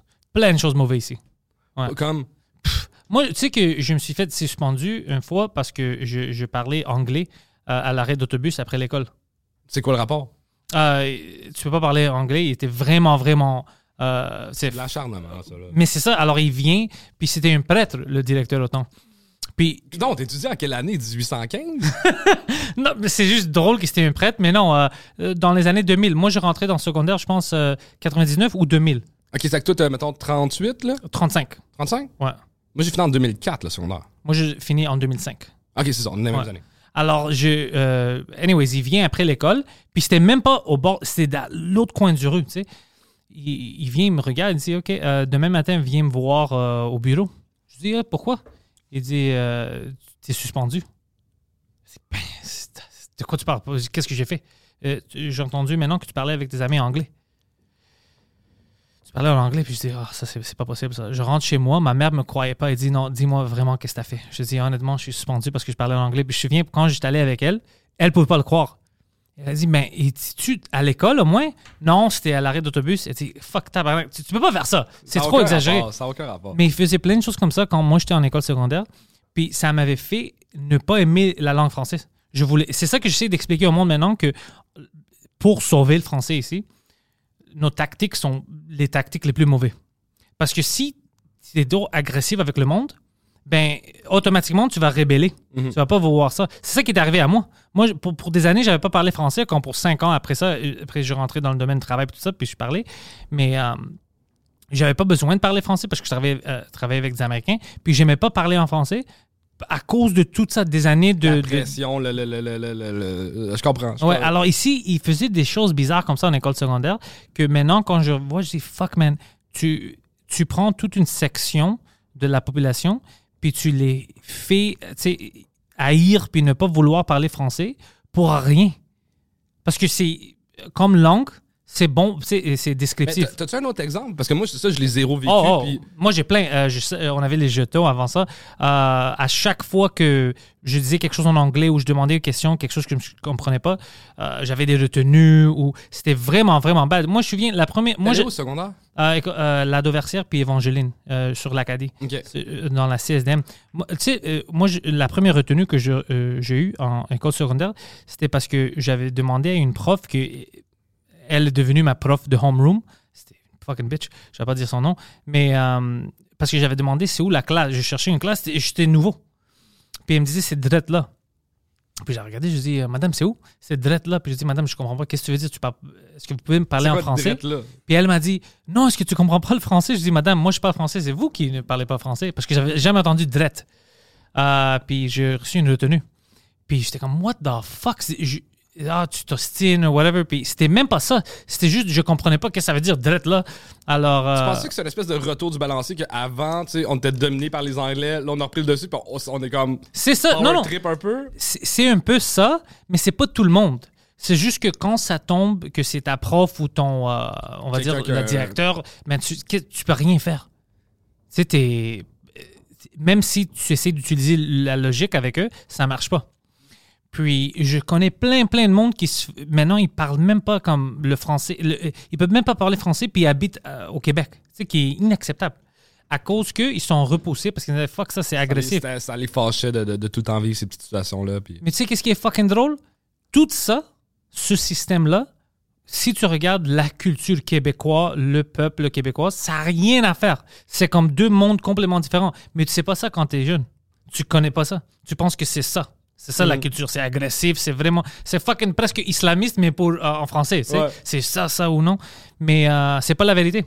Puis c'est bon que je commençais à en parler en français. Maintenant, je fais de l'humour, je fais des podcasts. Mike m'a montré toute une fucking monde euh, différent. Euh, puis je, tu sais, je, je retombe en amour avec la culture ici et tout ça.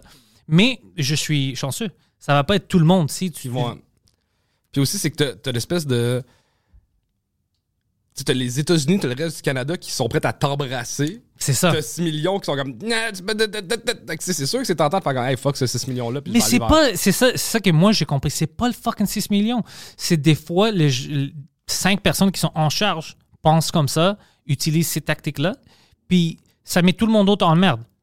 Parce que t'es comme, ah, ils, sont- ils sont comme ça. Mais c'est pas ils sont comme ça. Elle est comme ça, lui est comme ça.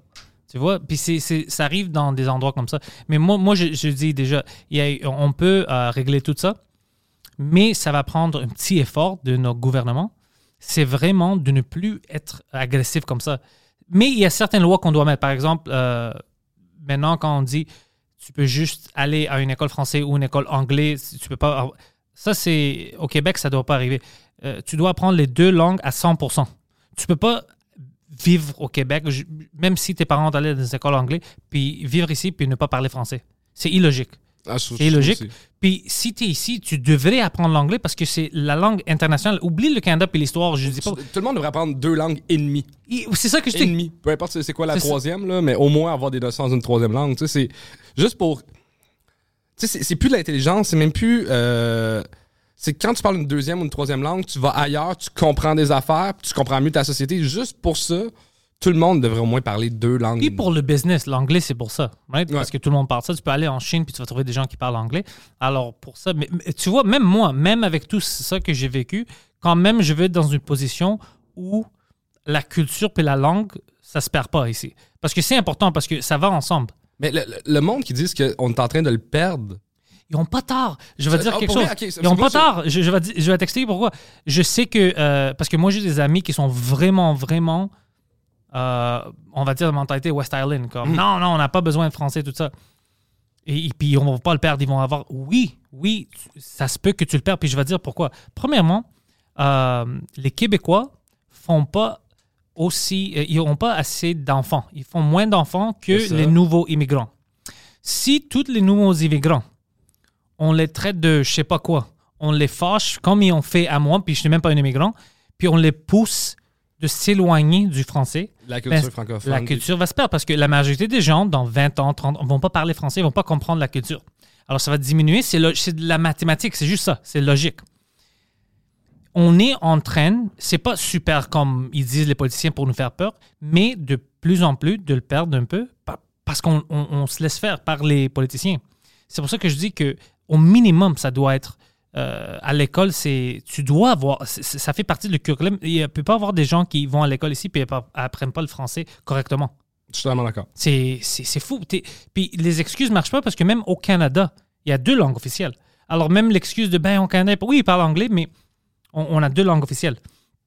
Puis euh, beaucoup de notre industrie ici, c'est à cause de la culture parce que c'est des affaires culturelles. Les arts puis tout ça, c'est culturel. L'affaire qui me fait peur là-dedans, c'est que euh, à l'île de l'amour, euh, ça faisait longtemps que j'avais pas de schlag du monde de 22-23. Puis euh, il y a une fille, puis c'est une fille brillante, là. Elle sait pas c'est qui Blink 182.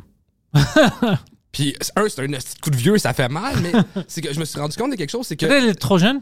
ben 22 elle est trop jeune puis c'est correct mais c'est que je me suis rendu compte que notre génération on écoutait la télé, on écoutait la radio, fait qu'on se faisait bombarder de culture qu'on n'a pas choisi d'écouter. Ouais.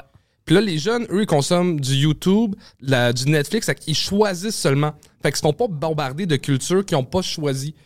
Fait que, tu mettons, un jeune de 16 ans, il a le choix entre écouter Squid Game sur Netflix ou District 31.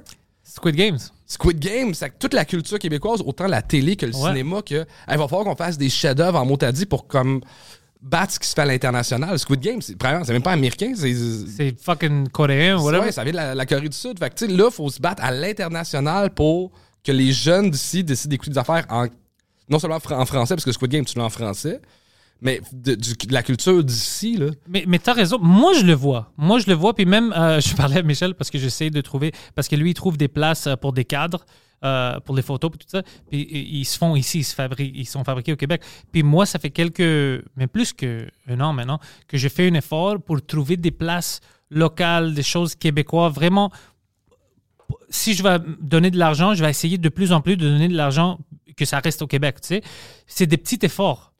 Moi, je Parce crois que- pas tant à ça. Non, non, ça aide. Je te dis, ça aide. Je- euh, Tu sais pourquoi ça aide? Parce que euh, je me souviens quand j'étais dans le business, euh, j'avais appris comment euh, les commerces marchent internationaux.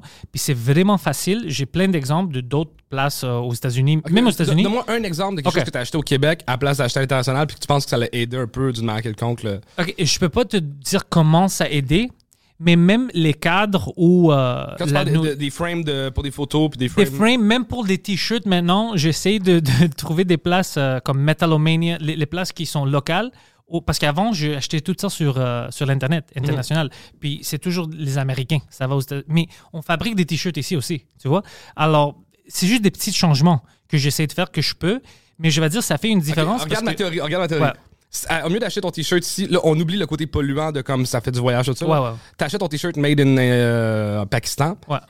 Ça veut dire que, mettons, l'industrie euh, de la couture puis l'industrie du textile meurt ici. Fait que le gouvernement se dit, hey, euh, faut vraiment qu'on augmente euh, l'éducation de notre masse de travailleurs. Fait on donne plus d'argent aux, écoles. Fait que, là, peut-être qu'en faisant ça, t'es en train d'aider une industrie qui paye le monde 13$ piastres de l'heure au Québec, tandis que si on cancelle cette industrie-là, fait que, hey, ça, on est plus là, on, on la donne à quelqu'un d'autre, on vient une industrie de service avec du monde qui ont des bacs, des maîtrises. T'as pas tort, t'as pas tort, mais je pense qu'on a besoin d'une variété d'industries que maintenant on n'en a pas parce qu'on a. Ben, on- tout le monde est déménagé parce que c'est. Mais c'est ce quoi le danger?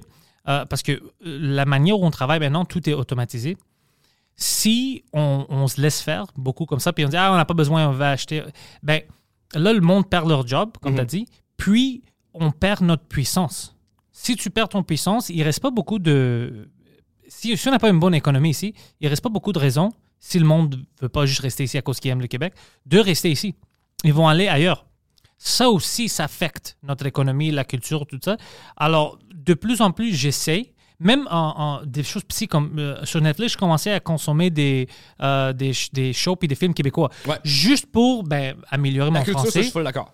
Puis, c'est ça, je veux rentrer vraiment dans ça. Je veux que ça soit dans ma tête. Je le comprenne parce que moi, je peux donner ça à quelqu'un d'autre, tu vois. Ça a l'air imbécilé comme ah, ça aide pas. Je, je pense que ça aide, honnêtement, parce que sinon, comment est-ce que ça va T'as écouté rester? La Bolduc sur Netflix? Oui, oui. C'est fucking bon, Ouais, j'ai écouté ça. J'ai parlé de ça euh, la semaine passée. Ouais, ouais, ouais, j'ai- j'aimais Ça fucking bien. un Québec que genre on a oublié qu'il existait là. Mais c'était fucking triste. c'est super Bro, triste. c'est fucking triste. J'avais. Mais ça, il y a quasiment un lien avec le stand-up. Moi, je voyais, je voyais ça. Oh, c'est beau que tu dis ça, Charles. Je voyais ça. C'est pour ça que je pense que c'était triste pour moi aussi. Même, oh, tu sais, c'est comme vers la fin, quand elle pouvait pas, elle faisait ça pour se forcer pour sa famille et tout ça. Puis- Mais tout c'est toute une industrie que je con- comprenais pas. Mais j'étais comme fuck, mais c'est un peu comme le stand-up Ouais, parce qu'on faisait ça un peu underground. puis que je trouvais ça tellement beau. Puis, c'est ça, c'est. Pour moi, le stand-up, c'est pour être ça. C'est la classe ouvrière qui prend parole, qui divertit la classe ouvrière, puis que c'est pas. C'est pas de- euh, des millions dans des films. Non, c'est quelqu'un qui parle dans un micro, c'est très. euh, Mais c'était bien fait, bro. Ça, c'était Hollywood niveau Hollywood. c'était fucking niveau. bien fait, ouais. Mais dans le sens, la- la- ce que je veux dire, c'est que la chanteuse, c'est- pas, pas une, euh, c'est pas, pas Rihanna Callis, là, c'est une bonne femme qui dit des affaires que le peuple a envie d'entendre. Ouais. Je trouvais ça tellement beau. Puis moi, c'est c'est une des raisons que je suis fier de faire du stand-up, que je me suis dit, peu importe à quel point ça va aller mal dans le monde, c'est un art du peuple, ça va toujours rester. Puis là, ça va mal dans le monde, il y a la COVID, puis la première affaire qui débarque, c'est le stand-up. J'étais comme, man, c'était- pour moi, c'était la seule affaire qui allait survivre à peu importe ce qui allait se passer dans le monde. Ouais, c'est notre temps. Qu'est-ce qui se passe? Ouais, ouais. Puis là, non, fuck. C'est la, la première affaire qui est partie. Puis on faisait des choses sur Zoom. Oh, mais je, je- euh, je suis content d'entendre ça que tu avais écouté le Bolduc parce que euh, moi, quand j'avais dit ça, euh, je, je pense à Mike ou whatever, il me dit Ça, c'est pas pour. C'est comme pour des vieux, c'est pas pour. Mais pour moi, c'était fucking fucking bon. bon. Moi, j'aimais ça. Puis après ça, je suis tombé sur euh, Louis Cyr, le film de Louis Cyr, Qui est excellent aussi. qui est excellent aussi. Puis l'acteur qui a joué Louis Cyr, c'est qui? C'est. Euh, merde, j'ai un blanc, j'ai un blanc. Euh, il est super connu, il joue dans les bougons. Il, euh, Je l'aimais. Fucking. il, il était écœurant, il, a- il a fait plein d'affaires vraiment le fun. C'était fucking bon. C'était bon comme une film. Mais c'est ça, j'essaie de plus en plus pour des raisons comme. Antoine Bertrand. Je- C'est son nom? Je pense que oui. juste pour rentrer dans la culture puis l'avoir la connaissance puis que je peux dire au monde hey tu veux voir un bon film? Parce que je- si on fait pas ces petits efforts là c'est comme ça que ça commence à se perdre. Mais c'est pas en forçant les gens. Je vais dire, ça marche pas parce que les Grecs, on va dire, moi, je parle grec. Mhm. Je parle grec, je, je lis, je- j'écoute des films. En, je, la culture est pas perdue. Même en Grèce, ils font les efforts pour les touristes. Ils ont des, euh, tout est en, en anglais, français, allemagne. Et puis, puis les Grecs, ils parlent ça. Allemand, gr- gr- grec, euh, anglais, français. La culture n'est pas perdue. Tu vois, même quand on est ici. Mais ici, une des raisons pour laquelle on perd un peu, c'est à cause qu'on a des gens qui s'éloignent quand ils viennent ici, parce que euh, ça, c'est pas pour moi, c'est un peu trop agressif. Quand la vraie culture ici, si on oublie le système qui est agressif, est chaleureux. C'est complètement différent. C'est un système, euh, c'est c'est une culture où quelqu'un de nouveau, quand il vient ici, il, il va vouloir l'adopter Ouais. puis la transmettre à à d'autres gens. Mais on ne donne pas la chance des fois aux gens. Comme moi, j'ai vécu, quand, quand moi j'ai vu ça, je dis, oh, fuck man, ça c'est agressif. What the fuck? Puis tu veux pas. Tu veux rien savoir du Québec. Moi, euh, ma tante, elle a une maîtrise en tourisme, elle parle pas anglais. C'est pour moi, il y a comme il y a une absurdité Ça, c'est là-dedans. fucking drôle. C'est fucking drôle, là. Tu sais. Fait qu'elle s'occupait des touristes français quand ils venaient à Montréal, quand elle travaillait pour Tourisme Montréal. Tu sais, c'est. C'est weird, là. Ouais. Tu J'ai l'impression que c'est la base de si t'as envie que le monde s'intéresse à toi, c'est de t'intéresser un peu aux autres aussi. Peut-être, ouais, il y en a ça, mais moi, je pense que ça, ça va changer de mieux en mieux parce que les jeunes puis le peuple, ils voient. Tu, vois vraiment, tu trouves des choses en commun avec d'autres gens au monde. Alors ça, ça te rend plus chaleureux, bien sûr, mais ça te rend plus compréhensif, comme tu comprends la personne. Alors, tu es moins agressif. Tu vois toi-même dans d'autres mondes. Comme moi, je vois ça maintenant, pas à cause de, de stand-up, whatever, juste en viv- être vivant pour 35 ans. Je vois beaucoup de moi dans d'autres gens. D'autres- Puis, c'est- ça te fait penser comme les hippies. Sais, je dis, fuck, man, les hippies, quand ils disent, on est tous les mêmes, ou whatever, il y a quelque chose là.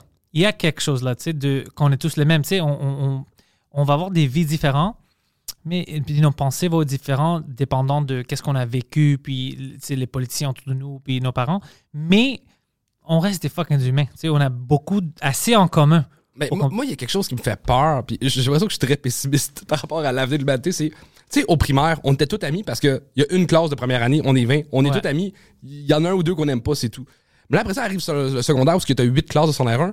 Les, les punks se tiennent ensemble, les skaters se tiennent ensemble, les rappers se tiennent ensemble. Puis j'ai l'impression que là, ça va plus loin que ça, parce qu'on est rendu à cause d'Internet, que, mettons, moi, je suis plus juste un skater, je suis un skater qui aime pas DC, mais qui ride plus pour ethnie. Puis là, je trouve. Des sous-cultures. Je trouve des sous-cultures tellement niches que je me rapproche de ces gens-là qui sont. Finalement, on est huit dans le monde qui tripent sur les skateboards des années 80 qui ont été faites par telle marque. On est Qui sont tellement- Ouais. qui sont verts, puis c'est notre petit groupe de 8, puis on, on, on tasse tout le reste du monde, parce que grâce à Internet, à l'international, tu peux trouver du monde qui ont qui sont hyper nichés, comme, puis, tu sais, sexuellement, les fétiches, les... les- ça- Les fêtés. Ouais, ça, ça n'existait pas avant. Puis maintenant, ça. Tu peux vraiment. trouver des ouais. niches, niches, niches, puis trouver une communauté là-dedans, puis te sentir accepté dans la communauté, puis tellement te sentir bien dans ta communauté que tu veux plus en sortir. Ah. Fait que j'ai l'impression que justement le côté euh, accueillir d'autres gens, tu sais, il y a quelque chose de tellement beau. Moi, j'adore voyager parce que tu vois quelqu'un puis tu fais comme yo, on parle la même langue, on va être amis. C'est tellement le fun. Puis là, mais j'ai l'impression que quand on revient à Montréal, on oublie ça. Là, en ce moment, je me tiens avec mes six amis qui font du stand-up, qui aiment le même genre de stand-up que moi, puis on est un groupe très hermétique, là. Mais écoute, tu vas pas. Tu peux pas sortir comme un fou, consommer tout. Quand même, quand tu es un peu âgé, tu vois qu'est-ce que tu aimes, qu'est-ce que tu n'aimes pas, puis tu sais un peu qu'est-ce que tu peux rentrer dans ta vie? Tout le monde est un peu différent. Mais je pense que ça- ça- la vérité, c'est que le plus que tu vieillis, puis tu, tu, tu vois beaucoup de choses, tu expériences beaucoup de choses, tu peux quand même accepter que quelqu'un d'autre aime quelque chose que tu n'aimes pas. Comme par exemple, moi, quand j'étais plus jeune dans le stand-up, j'acceptais pas des prop comics. euh, tu sais, c'est quoi on est c'est tous en amour avec Daniel Grenier en ce moment. C'est pas juste Daniel Grenier, il y a une autre. une- Jean-Michel. Jean-Michel, ouais. Dude, des- Fuck, bro. J'ai hâte de les voir sur scène. Exactement. Mais moi aussi, j'ai déjà été comme, no, that's not real stand-up. Mais c'est ça au début, puis même lui, la première fois, ah, lui, va. C'est Jean. euh, C'était lui, c'était euh, Martel, right? Ouais, et ah, qu'est-ce qu'il va faire? Il va sortir des choses. Son premier euh, numéro, j'étais comme, oh, un instant. J'étais comme, oh, I fucking love this guy. C'est- Il ouais. est fucking excellent. Ah, ça, je pense que c'est la sagesse. Au début, on est un peu cocky, puis on est comme, ah non, ça, j'aime pas ça, ça, c'est pas cool. Puis finalement, tu te rends compte qu'être cool, c'est. C'est overrated. Ah, c'est overrated. Puis, honnêtement, être cool, c'est subjectif à la max. C'est like, on- c'est- c'est- tu peux même pas diriger quelqu'un vers le cool parce que ça peut pas marcher. Si ça marche pour moi, ça va pas marcher pour toi d'être cool de cette manière-là. Alors, je pense que c'est ça. Peut-être moi, je vais pas rentrer dans ça. Moi, je je peux pas faire du prop comic. Pour moi, je vais pas être bon dans ça. Mais tu regardes Daniel, tu regardes des autres gens qui font ça bien. Tu es comme, OK, ça, c'est une fucking art. Puis eux, c'est les, les rois de cette fucking art-là. C'est drôle, puis c'est bon. C'est pas pour moi, comme de le faire, mais je peux quand même le consommer, puis être heureux pour quelqu'un d'autre qui fait ça bien. Ah, je pense que t'as raison. En vieillissant, comme. euh, T'as au- pas besoin de faire tout, mais d'accepter que ça se fait. d'accepter que ça se fait. Puis même, je pense qu'on on ouvre nos horizons aussi sur. Oui, on trouve notre petite niche, sur ce qu'on est bien, mais, euh, tu mettons, à 12 ans, j'écoutais du punk, j'étais comme. Si t'écoutes d'autres choses que du punk, t'es une mauvaise personne. Ouais, ouais, parce que t'es jeune, ouais. Maintenant, je peux écouter une tune pop, faire comme, hey, c'est catchy, puis j'aime ça, puis j'ai pas hâte de le dire, ou du western, ou, dire, ou même mettre une vieille tune de Shania Twain. Je serais pas fâché après ça, là. Même chose, même chose. Mon playlist sur. euh, yo, euh, l'année passée, tu sais, à chaque nouvel an, Spotify te dit qu'est-ce que t'as entendu, puis tout ça. Moi, je savais que le week-end était haut. Puis ça dit, le week-end, c'est l'artiste que t'avais entendu le plus, mais la chanson que t'avais entendu le plus, moi, je ok, ça va être Megadeth ou whatever. C'était une chanson, la seule chanson que je connais de Billie Eilish. Puis apparemment, c'était la chanson le plus jouée dans mon Spotify. Alors imagine ça. Puis même moi, je savais pas ça que c'était une tune que j'écoutais. Je disais, I fucking like this. Alors, puis, mais avant, on va dire avant 5 ans, 6 ans, tu peux pas me trouver euh, avec euh, une tune de Billie Eilish. Je vais pas entendre ça. Je m'en fous. Je vais pas écouter ça. Euh, mais c'est comme ça que ça change. Puis t'acceptes un peu plus. T'es comme, ah ouais, c'est une autre forme d'art. Tu sais, t'aimes ça. C'est c'est ça que je pense nous fait évoluer. Puis c'est pour ça que j'ai pas vraiment peur qu'on perd la culture, tout ça, si on fait les efforts. Ouais. Mais tu dois consommer, tu dois accepter. Sinon, je sais que c'est comme des peurs dans la nouvelle, mais ils ont raison. Je pense que si on parle de la culture québécoise, c'est sûr que ça va se perdre si on fait pas des, des petits efforts au moins. Bon Cop, Bad Cop, qui est un film bilingue, a sûrement plus aidé à la culture québécoise qu'un film sur les patriotes. 100%. 100% parce que moi, je me souviens, j'avais vu euh, Good Cop, euh, Bon Cop, Bad Cop.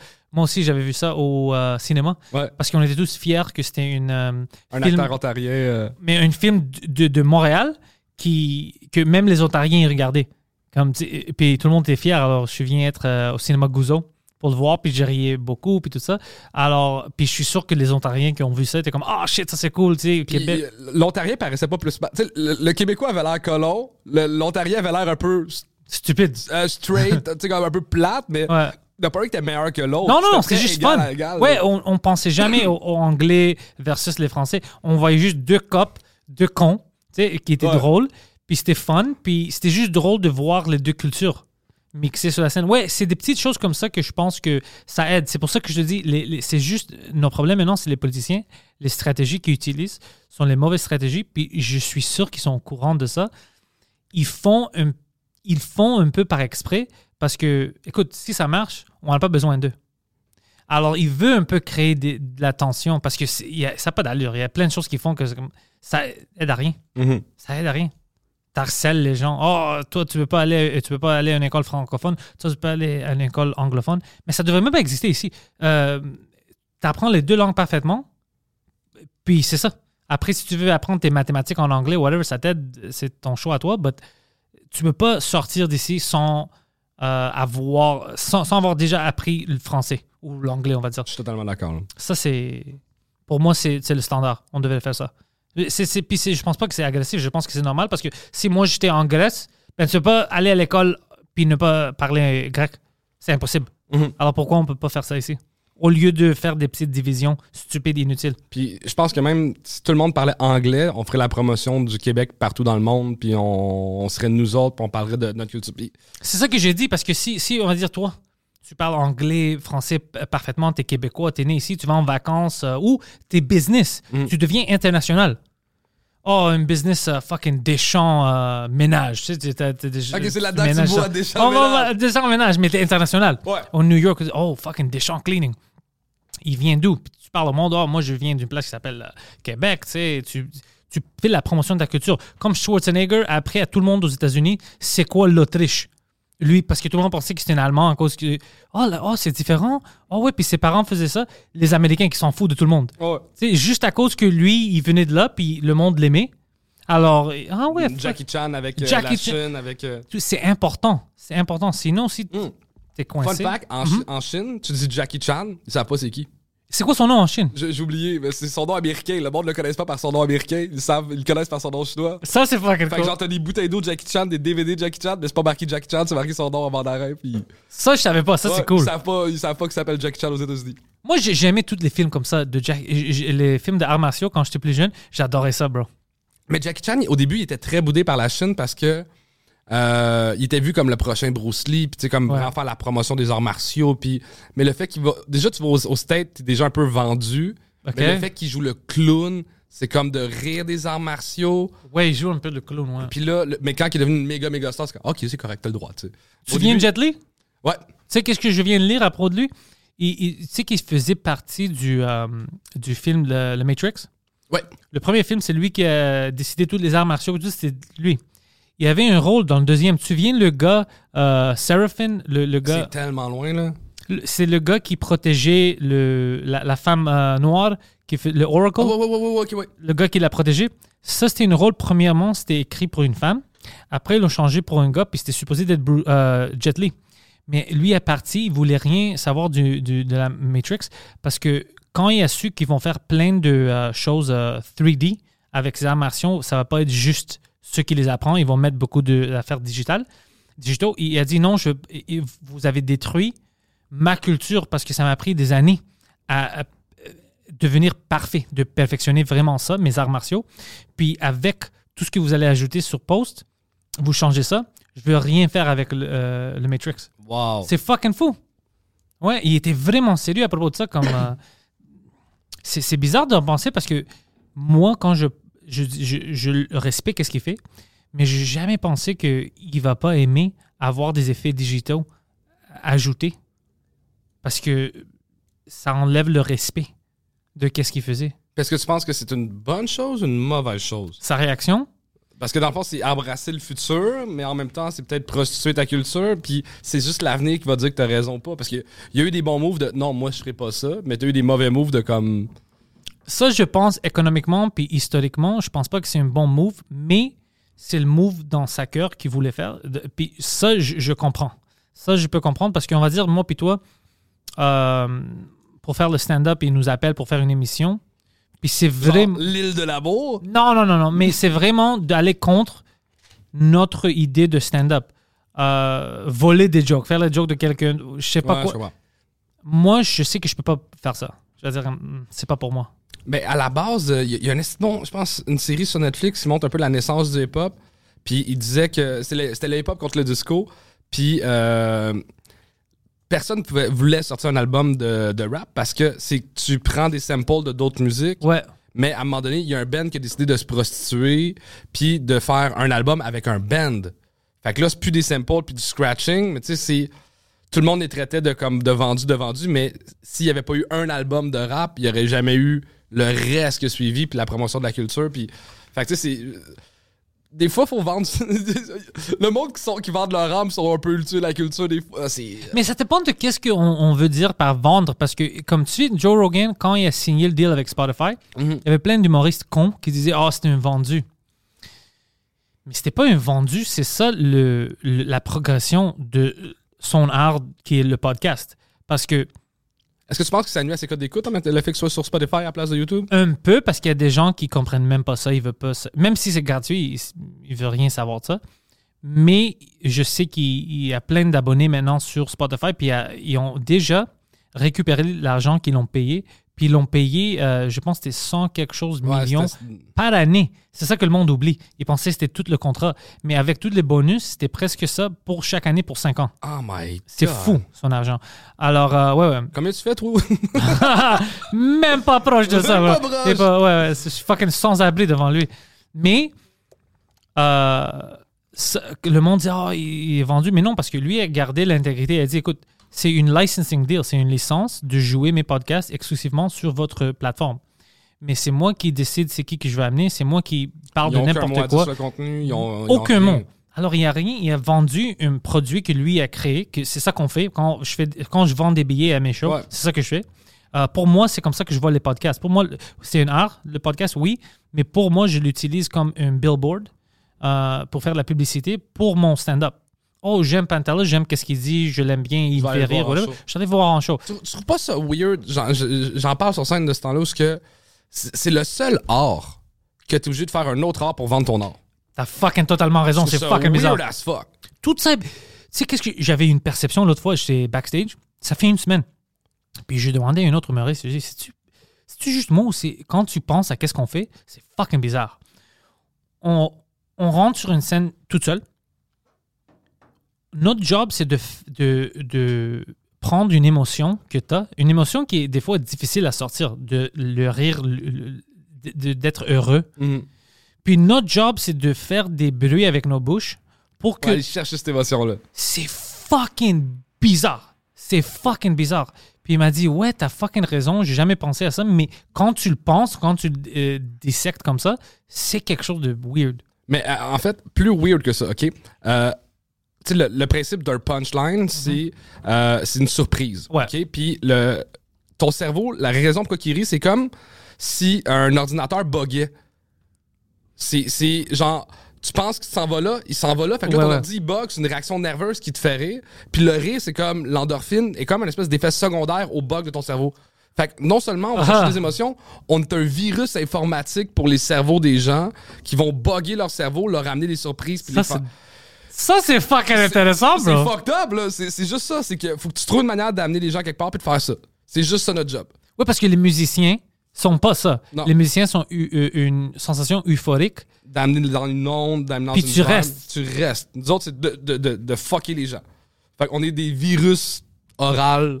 C'est bizarre. C'est bizarre. Tout ça est fucking bizarre. C'est ça, quand tu penses trop à ça, tu commences à vraiment euh, rentrer dans. Tu rentres vraiment dans un trou où tu veux pas rentrer. Mais Puis après ça, c'est qui ton humoriste préféré? C'est quel genre de virus qui te plaît le plus? C'est genre quel genre de drogue? C'est un gars de pot, de coke, de mushroom? l'humour noir, ouais. C'est des vibes différents, c'est des bugs différents, mais c'est de bugger ton cerveau. C'est juste ça. Peut-être, si, si on le voit comme ça, on peut accepter de plus en Parce qu'il y a des gens qui acceptent pas mon style d'humour, le style d'humour de Mike, l'humour noir, Ouais. comme on l'appelle, qui disent non, ça c'est pas bon. Mais à cause que c'est tout subjectif, peut-être c'est ça qu'un certain groupe de personnes ont besoin pour atteindre ce niveau de euphoria, c'est pour rire. Mais je, je- moi, je, je- comprends même pas ce débat-là. Je le comprends même pas, ça. Il y a du monde qui aime ça, les films d'horreur. J'aime Mhm. pas ça, les films d'horreur. Pourquoi Ouais. c'est fâchant quand c'est quelqu'un en vrai versus une production hollywoodienne qui a coûté des millions de dollars qui montre quelqu'un qui meurt, qui a du sang qui éclabousse, puis que. Pour- pour- pourquoi? Je pense que c'est à cause que on joue nous-mêmes. Mhm. il y a encore beaucoup de gens. OK, on va, on va oublier les journalistes qui font ça par exprès. Ils veulent une controverse. Oublie ça. Mais il y a quand même des vrais gens qui pensent, à cause qu'ils te voient avec un microphone, ils ne peuvent pas accepter que le contexte, c'est que tu veux faire l'autre personne rire avec tes mots. Ils prennent ça au sérieux, ils disent, mais c'est lui qui dit. Alors, ça veut dire qu'il croit. Oui, ça a l'air stupide, mais honnêtement, c'est de qu'est-ce que je vois, c'est vraiment ça. C'est vraiment ça. Puis, c'est difficile à, changer. Pour une. Karen, dire que le s'indigner contre l'industrie du heavy metal, c'est beaucoup trop. Euh, pas assez concret, c'est trop large. C'est quoi le heavy metal, mais contre une personne. Ah, là, lui, il pense comme ça. Lui, c'est méchant. Mais tandis qu'un un film au complet, ou l'industrie du cinéma, ou tu sais, là, ça devient plus touché, c'est pour ça, peut-être? C'est juste que là, ils vont avoir l'air plus stupides, plus cons. Parce que on- on- la meilleure exemple que moi j'utilise, c'est moi sur scène, ou Mike ceci, moi, je niaise les pédophiles. Mais premièrement, je niaise les pédophiles. On devait tous être d'accord. une bonne nouvelle joke de pédophile.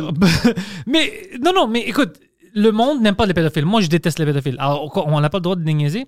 Mais juste parce que tu abordes ce sujet, c'est que tu, tu parles de pédophilie. Oh, tu peux pas parler des pédophiles. Mais ils ont un problème avec ça, puis ils vont dire Oh, on doit annuler ce, ce, ce humoriste-là, il peut pas faire des shows ici parce qu'il parle de pédophiles. Mais Kevin Bacon joue le rôle d'un pédophile. Tu, son art lui fait penser comme une pédophile. On dit rien. On Ça, c'est normal pour nous up. d'être un pédophile sur la scène, c'est c'est normal, mais de les niaiser, c'est pas normal. C'est fucking incompréhensible. C'est stupide. Ça n'a pas d'allure. C'est- c'est- je pense je pense que c'est le fait que vraiment, c'est ça, c'est.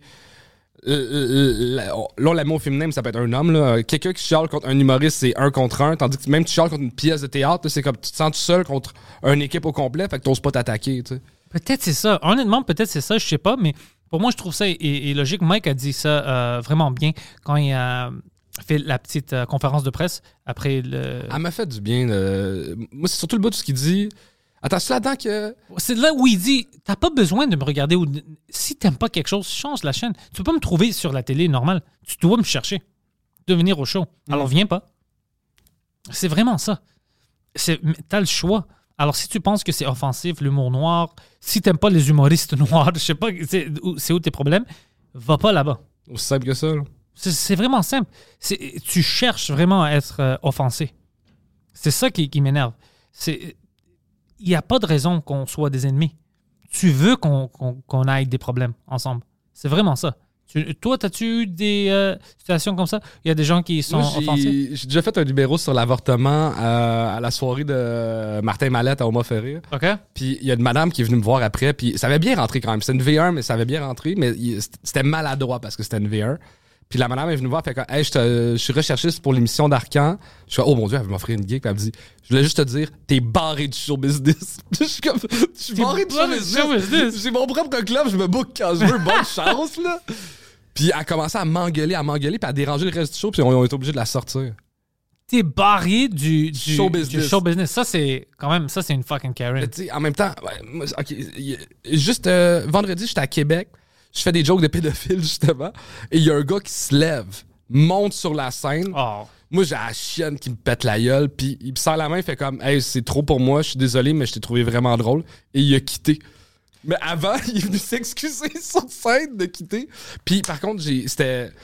euh, j'ai jasé avec sa blonde après, puis elle, elle m'a dit, je me suis fait abuser quand j'étais jeune. Fait Elle? Elle, fait que c'est vraiment venu le chercher. Elle disait, moi, ça me fait du bien que t'en.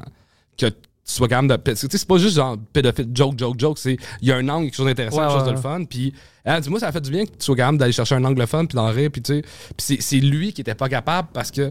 Puis c'est ça que je trouve weird, c'est que la personne qui était abusée me dit merci, puis l'autre personne était comme c'était too much pour elle. Puis Ça arrive beaucoup. Ça arrive plein de temps. ça, euh, les gens qui se plaignent sont pas les gens qui sont euh, Directement lié. directement liés au joke. Ça arrive tout le temps. Il y a deux raisons. Un, comme le gars il était vraiment empathique, alors c'est juste c'est bizarre pour lui à cause de sa blonde. Ça c'est cool. C'est c'est juste sa, sa manière de faire, c'est stupide. Tu, tu déranges pas tout le show, tu peux t'en aller, mais c'est cool quand même qu'il t'a expliqué, mais c'est bizarre, tu fais pas ça au show. C'est bizarre qu'elle ait monté sa scène. Ouais, ça, c'est c'est un peu agressif pour rien. Mais il y a plein de gens que c'est des choses qu'ils ne le regardent même pas. Comme tu commences une joke sur les Pakistanais, puis tu as une femme de l'Angleterre. Non, non, on peut pas faire des jokes sur les Pakistanais. sauf- Ferme ta gueule, madame. Ferme ta- Les Pakistanais rient. Alors, laisse, laisse-nous faire nos jokes. Ça, j'aime pas. Ça, man, ça me dérange quand je vois ça. T'es offensé à propos de quelqu'un d'autre pour. Ferme ta gueule. C'est pas honorable. Tu penses que c'est honorable, qu'est-ce que tu fais, mais c'est pas honorable parce que, premièrement, c'est juste des jokes. On est ici pour rire. C'est pas euh, vraiment de l'agression, premièrement. Et deuxièmement, tu t'aides pas. C'est comme si tu dis que la personne a, a pas assez de sens pour parler pour lui-même ou être offensé. Lui- Tu dois leur expliquer que maintenant, tu dois être offensé. Je déteste ça. Puis la, la meilleure manière de qu'un humoriste arrête de faire des jokes sur ce sujet, c'est juste de pas rire. Parce que, tu sais, l'humoriste, là, c'est c'est pas des messies, c'est des putes à rire. On est juste ça, là. Fait que, tu sais, on. on- euh, moi, j'ai- j'aime bien dire que l'art est un miroir de la société. Puis là, si tu brises le miroir, la société change pas, elle reste aussi méchante. Si la société rit plus ou si je reflète plus ce que la société pense, ben, il, Ils vont pas rire. c'est- il rit pas. Puis, tu sais, c'est- fait que, tu sais, je pense que c'est ça. Être offensé par quelque chose, ça donne rien. À juste ne pas rire à la blague, fait déjà beaucoup plus que. Mais c'est pour ça, ouais, t'as on va pas faire une heure de blagues qui ont pas de rire. Tu sais, on, on- t'as besoin. C'est pas trois minutes de joke. Ouais, qui va c'est rire. ça. Moi, je me suis euh, planté l'autre fois au bordel au début parce que je commençais trop hard, mais c'était dimanche euh, à fucking 17h, je comprends. Euh, alors, ça m'a pris 3-4 minutes pour les reprendre. Parce que, tu sais, au début, c'était trop hard, trop noir. Puis, t'es comme, wow, what the fuck? Puis, alors là, t'apprends. T'es comme, que si je viens à fucking 5 heures, je vais plus faire des jokes comme ça au début. Tu sais, tu dois les, les amener un peu. Ouais. Mais c'est comme ça qu'on apprend comme Ben oui. humoriste. T'as as besoin de faire ces tests-là. Mais je, je vais pas continuer pour fucking 12 minutes à faire des choses que ils trouvent pas drôles. Mon job, c'est que toi, tu ris. Alors, on va toujours euh, changer. Évoluer un peu. Et, et pire que ça, c'est que les humoristes, on est des enfants. Fait que si tu nous dis, va pas là, on, va y aller. Ah ouais. Fait que, tu mettons, on, on va prendre, mettons, justement, le, le sujet euh, Netflix avec euh, ce qui s'est passé avec Dave Ouais, Chappelle. Dave Chappelle, ouais. Ok. Euh, la transphobie puis tout ça. moi, si on m'a pas dit que c'était un sujet touché, j'aurais écrit des jokes là-dessus. Puis là, j'en ai écrit, puis Moi aussi, moi j'avais une joke la soirée après ça où c'est arrivé, j'étais avec Mike, puis j'a- j'avais une joke sur ça. J'étais comme, OK, je, je vais parler des trans maintenant. Si on m'a dit qu'on peut pas parler d'eux. non, non seulement nous autres, on est des enfants, mais aussi le public. Tu sais, comme quand je dis que le- le- un punch, c'est- ton cerveau qui bug. Là, c'est que, vu que eux ont décidé de mettre une tension sur ce sujet-là, fait que j'aborde le sujet, il y a une tension, il y a une tension, une tension, j'en relâche, il y a un rire. Ouais. Ben, c'est d'abord parce que le monde a dit qu'il y avait une tension sur ce sujet-là que là, c'est facile pour moi de faire des jokes là-dessus. Fait que être offensé par un sujet donne le goût d'aller dans ce sujet-là parce que ça va provoquer des rires. Tout le temps. Tout le temps. Mais je te dis, les gens qui se plaignent sont pas des gens logiques. Puis de rentrer dans le milieu hum- humoristique, puis de changer nos mots, euh, à essayer de mettre une perception que nos mots sont, notre, sont directement reliés à nos valeurs. Moi, je niaise tout le monde. Je, je, je niaise les Grecs. J'adore les Grecs, je suis grec. Mhm. Mais je les niaise parce qu'il y a beaucoup de choses drôles que je peux dire à propos des Grecs. Mais en même temps, je pense qu'il il faut qu'il y ait un débat sur des affaires.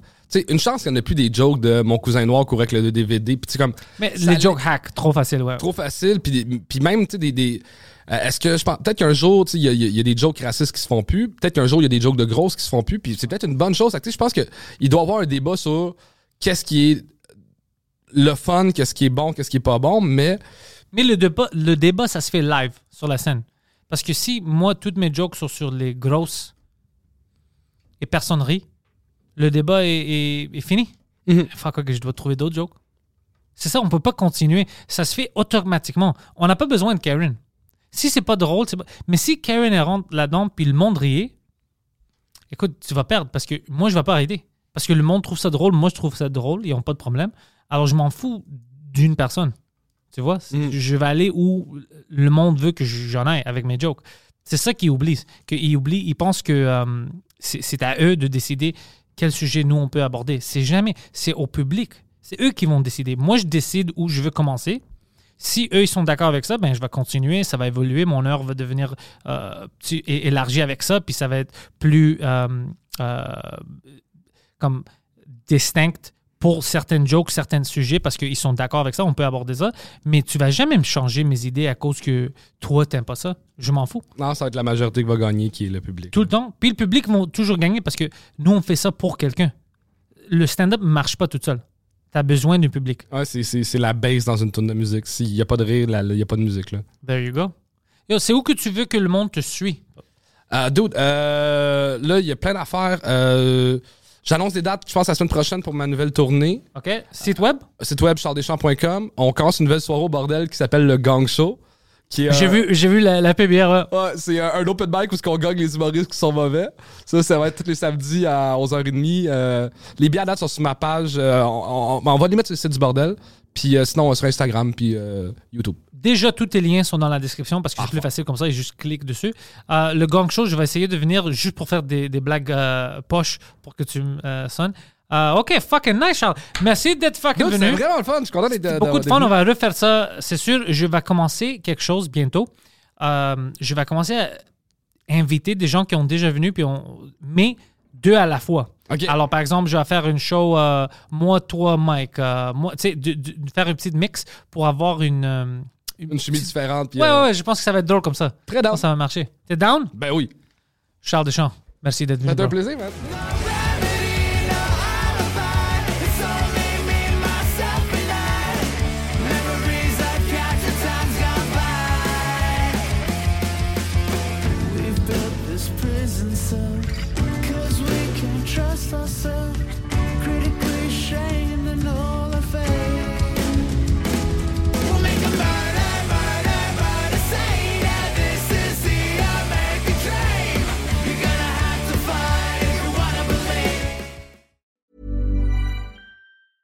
Hey, it's Paige DeSorbo from Giggly Squad. High quality fashion without the price tag. Say hello to Quince.